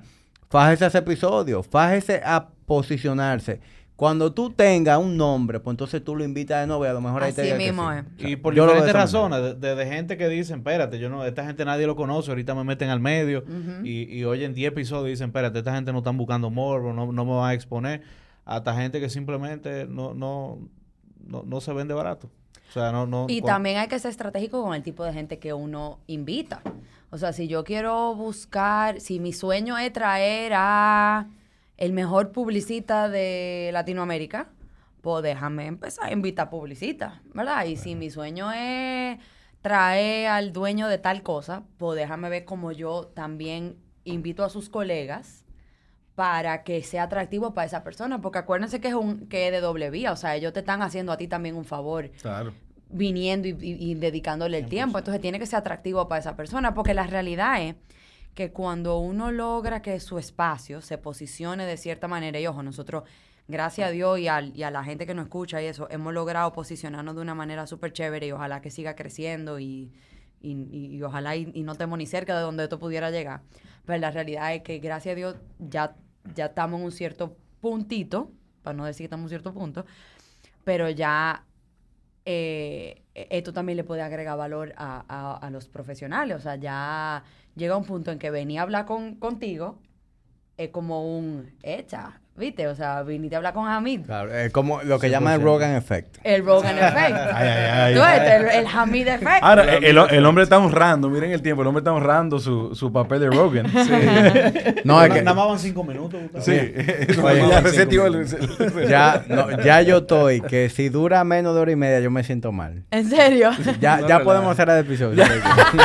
Yo te iba a decir, coño, te sientes muy cómodo a las dos horas. No, pero sabes que Joe Rogan. Pero te voy a decir una cosa que me pasó. Cuando nosotros, pues nosotros en la primera temporada nos matábamos para tirar dos episodios a la semana. Eh, Eso era una locura. Y era una locura, sí, de verdad. sí, pero, ¿qué pasaba? Que los dos episodios de la semana me daba justo para todos los tapones de la semana. ¿Qué pasó? Cuando pasamos de dos episodios a la semana a uno a la semana, entonces ya para el miércoles o para el martes, ya se me había acabado el episodio. Entonces, con el estilo de vida que llevamos, lo que oímos podcast en los carros y cuando estamos solos, o yo, por ejemplo, o sea, cambiándome por la mañana, yo lo pongo ahí y en lo, y en lo que me alisto o lo cambio a las niñas, no sé qué está ahí de fondo. Un episodio de tres horas y pico me da, pa- me da hasta el miércoles o hasta el jueves. Yo estoy consciente del attention spam de la gente. Yo sé que esto no es lo que más se va a escuchar, yo sé que esto no es lo más atractivo. A veces tú abres YouTube, abres Spotify, tú ves que la conversación dura dos horas y tú hasta te intimida y tú dices, yo lo voy a escuchar después. Pero eh, las conversaciones largas tienen unas profundidades Claro. que no hay manera de que tú repliques eso en un formato Ah. corto. Entonces, así es como yo disfruto esto. Nah, y lo más importante es disfrutarlo. Porque si no, ¿para qué, lo- Ah, para qué uno lo hace? Acaban de dar el clavo los dos ahí. Porque el tema de, o sea, hay que disfrutar el proceso porque si no, no vale la pena. ¿Para qué voy yo a llegar a mi casa a las 10 de la noche si no lo estoy disfrutando? O sea, negativo. Y con el tema del tiempo, yo, yo tengo mucha gente, bueno, ahora mismo que no estamos, que no, te- no estamos sacando episodio nuevo, que me escriben, oye, pero compadre, yo no tengo nada que escuchar en la semana ahora. Porque mucha gente, nosotros duran una hora y cuarto, una hora y veinte, una hora. Y dicen, yo ah, el lunes arranco a escucharlo y termino el miércoles. Sí, porque tú de- ahí eh, pa- pa- el pa- tapón pa- dura de 15, 15 minutos, minutos. y después 20. Es así. Bueno, pónganse en YouTube porque así la gente llega a su casa y en vez de ver Netflix, a lo mejor eh, escucha peso pesado. Digo, Sí, ve ya. peso pesado en YouTube. Eso es lo que viene para la tercera ya. Esa Como dije al principio, la, la que no quería, ¿sabes? Que para los varones, nada más hay que lavarse la cara y ponerse un chin de gelatina. Nosotras tenemos que por lo menos un polvito, ir al salón. Sí, eso, es eso un chin quema. diferente, es un Me chin quema. diferente. Pero ya, para la tercera temporada ya yo accedí. Bueno, señores, yo Gustavo parece que se quiere ir. No, yo no. que, que está tan atento al reloj. No, Javier tiene un No. compromiso. Yo me tengo que ir. Javier sí se tiene que Pero ir. la verdad que... que, que Pero vete y seguimos nosotros. disfrut- Yo puedo. pero no, vamos a terminar. ya El FOMO de Javier, el FOMO de Javier. Ey, me, me han cogido, me, me han bulleado hoy. Él- lo pensó, tú lo viste, él lo pensó. El FOMO de. Ay. Te queremos, Bambi. Este es el awkward silence que te decía. No. No. No, no, esto, esto Él, para mí, él- él- pa- él dejó que nos matemos aquí. Sí. pa' mí esto no... Es que pa- yo, yo disfruto el silencio. O sea, está para mí eso Pero no todo el mundo, hay gente que se intimida con el silencio. ¿Por qué tú...? Lo que o sea, hablamos mucho, la gente no como yo. estar hablando todo el tiempo. O sea, La gente no podemos tiene- callarnos y pensar que es lo próximo que vamos a decir. Vamos o a dar sea, un minuto antes de cerrar el capítulo sin decir nada. Está bien. Ahora, yo Eso es Gustavo torturándome yo creo a que No mí. hay una situación más incómoda que un jefe en una carretera en el carro. No, pero tú Después- quieres- tú, quieres después- abrir, tú quieres abrir un podcast. Él está abriendo un viejo episodio nuevo. De- de- después que se acabaron los temas. Una esposa incojona. Bueno, manito, ya me, me ganaste. Incómoda. Me ganaste. Mierda, loco. Yo te voy a hacer una anécdota, pero no, no, la, no la voy a hacer al aire. Cuando cerremos, yo te voy a decir lo que a mí me pasó una vez. Ah, pues Que esa, conste. esa, esa- esa es la risa del trailer. Para que no la conoce. Que conste que no, no es con mi esposa actual. O sea que mi amor no tiene nada que ver Esposa contigo. actual, ¿tú tienes una esposa antes? No, o sea, mi pareja. que no, tiene, no- no tiene nada que ver con mi Claro. esposa, pero con una novia que tuve, tuve una experiencia foca. Ya, ala aquí ya. Ya. Cambiamos el silencio por eso. No. Deja el silencio. prefiero el silencio. Yo Señores, prefiero el silencio. gracias por venir. No, Gracias Gracias por la invitación. Que, de se verdad repita sí. esto pronto y, y yo creo que de aquí van a salir varias cosas interesantes. La asociación, Sí, ¿Cómo es? La Asociación Dominicana de Podcasteros. No, eso, ahorita eso, eso existe ya. Empecemos con Y el joint venture no- con, hablando palito coco. El que Sí. lo conoce, que no lo consiga. Yo no creo que sea difícil. yo creo que nada más que en la Gustavo mañana Tengo, yo tengo, le tengo pregunto. tiempo, no, yo tengo tiempo que no lo veo. No, ¿eh? Y yo, y creo que tiene un Instagram incluso. Sí, no, él está, él- yo lo vi a él ayer o antes de ayer. Lo que tienen que caer de rápido porque este episodio va a salir. Y eh, lo importante es que ustedes tengan eso amarrado antes de. Claro. Sí. Gracias, David. Sobre. Tenemos un par de semanas, Gabriela. Vamos. No, Bueno. no, mañana te toca a ti y él a Gustavo con Se acabó esto. buscarlo. Señores, gracias por llegar hasta aquí, casi. Ah, esta. Gracias por llegar aquí a- al minuto no sé cuál de Tertuliadura. Eh, si ustedes conocen a alguien que le interese este contenido, este podcast, se lo comparten y como siempre se suscriben y todo lo demás, bla, bla, bla. Nos vemos en un próximo episodio de Tertuliadura.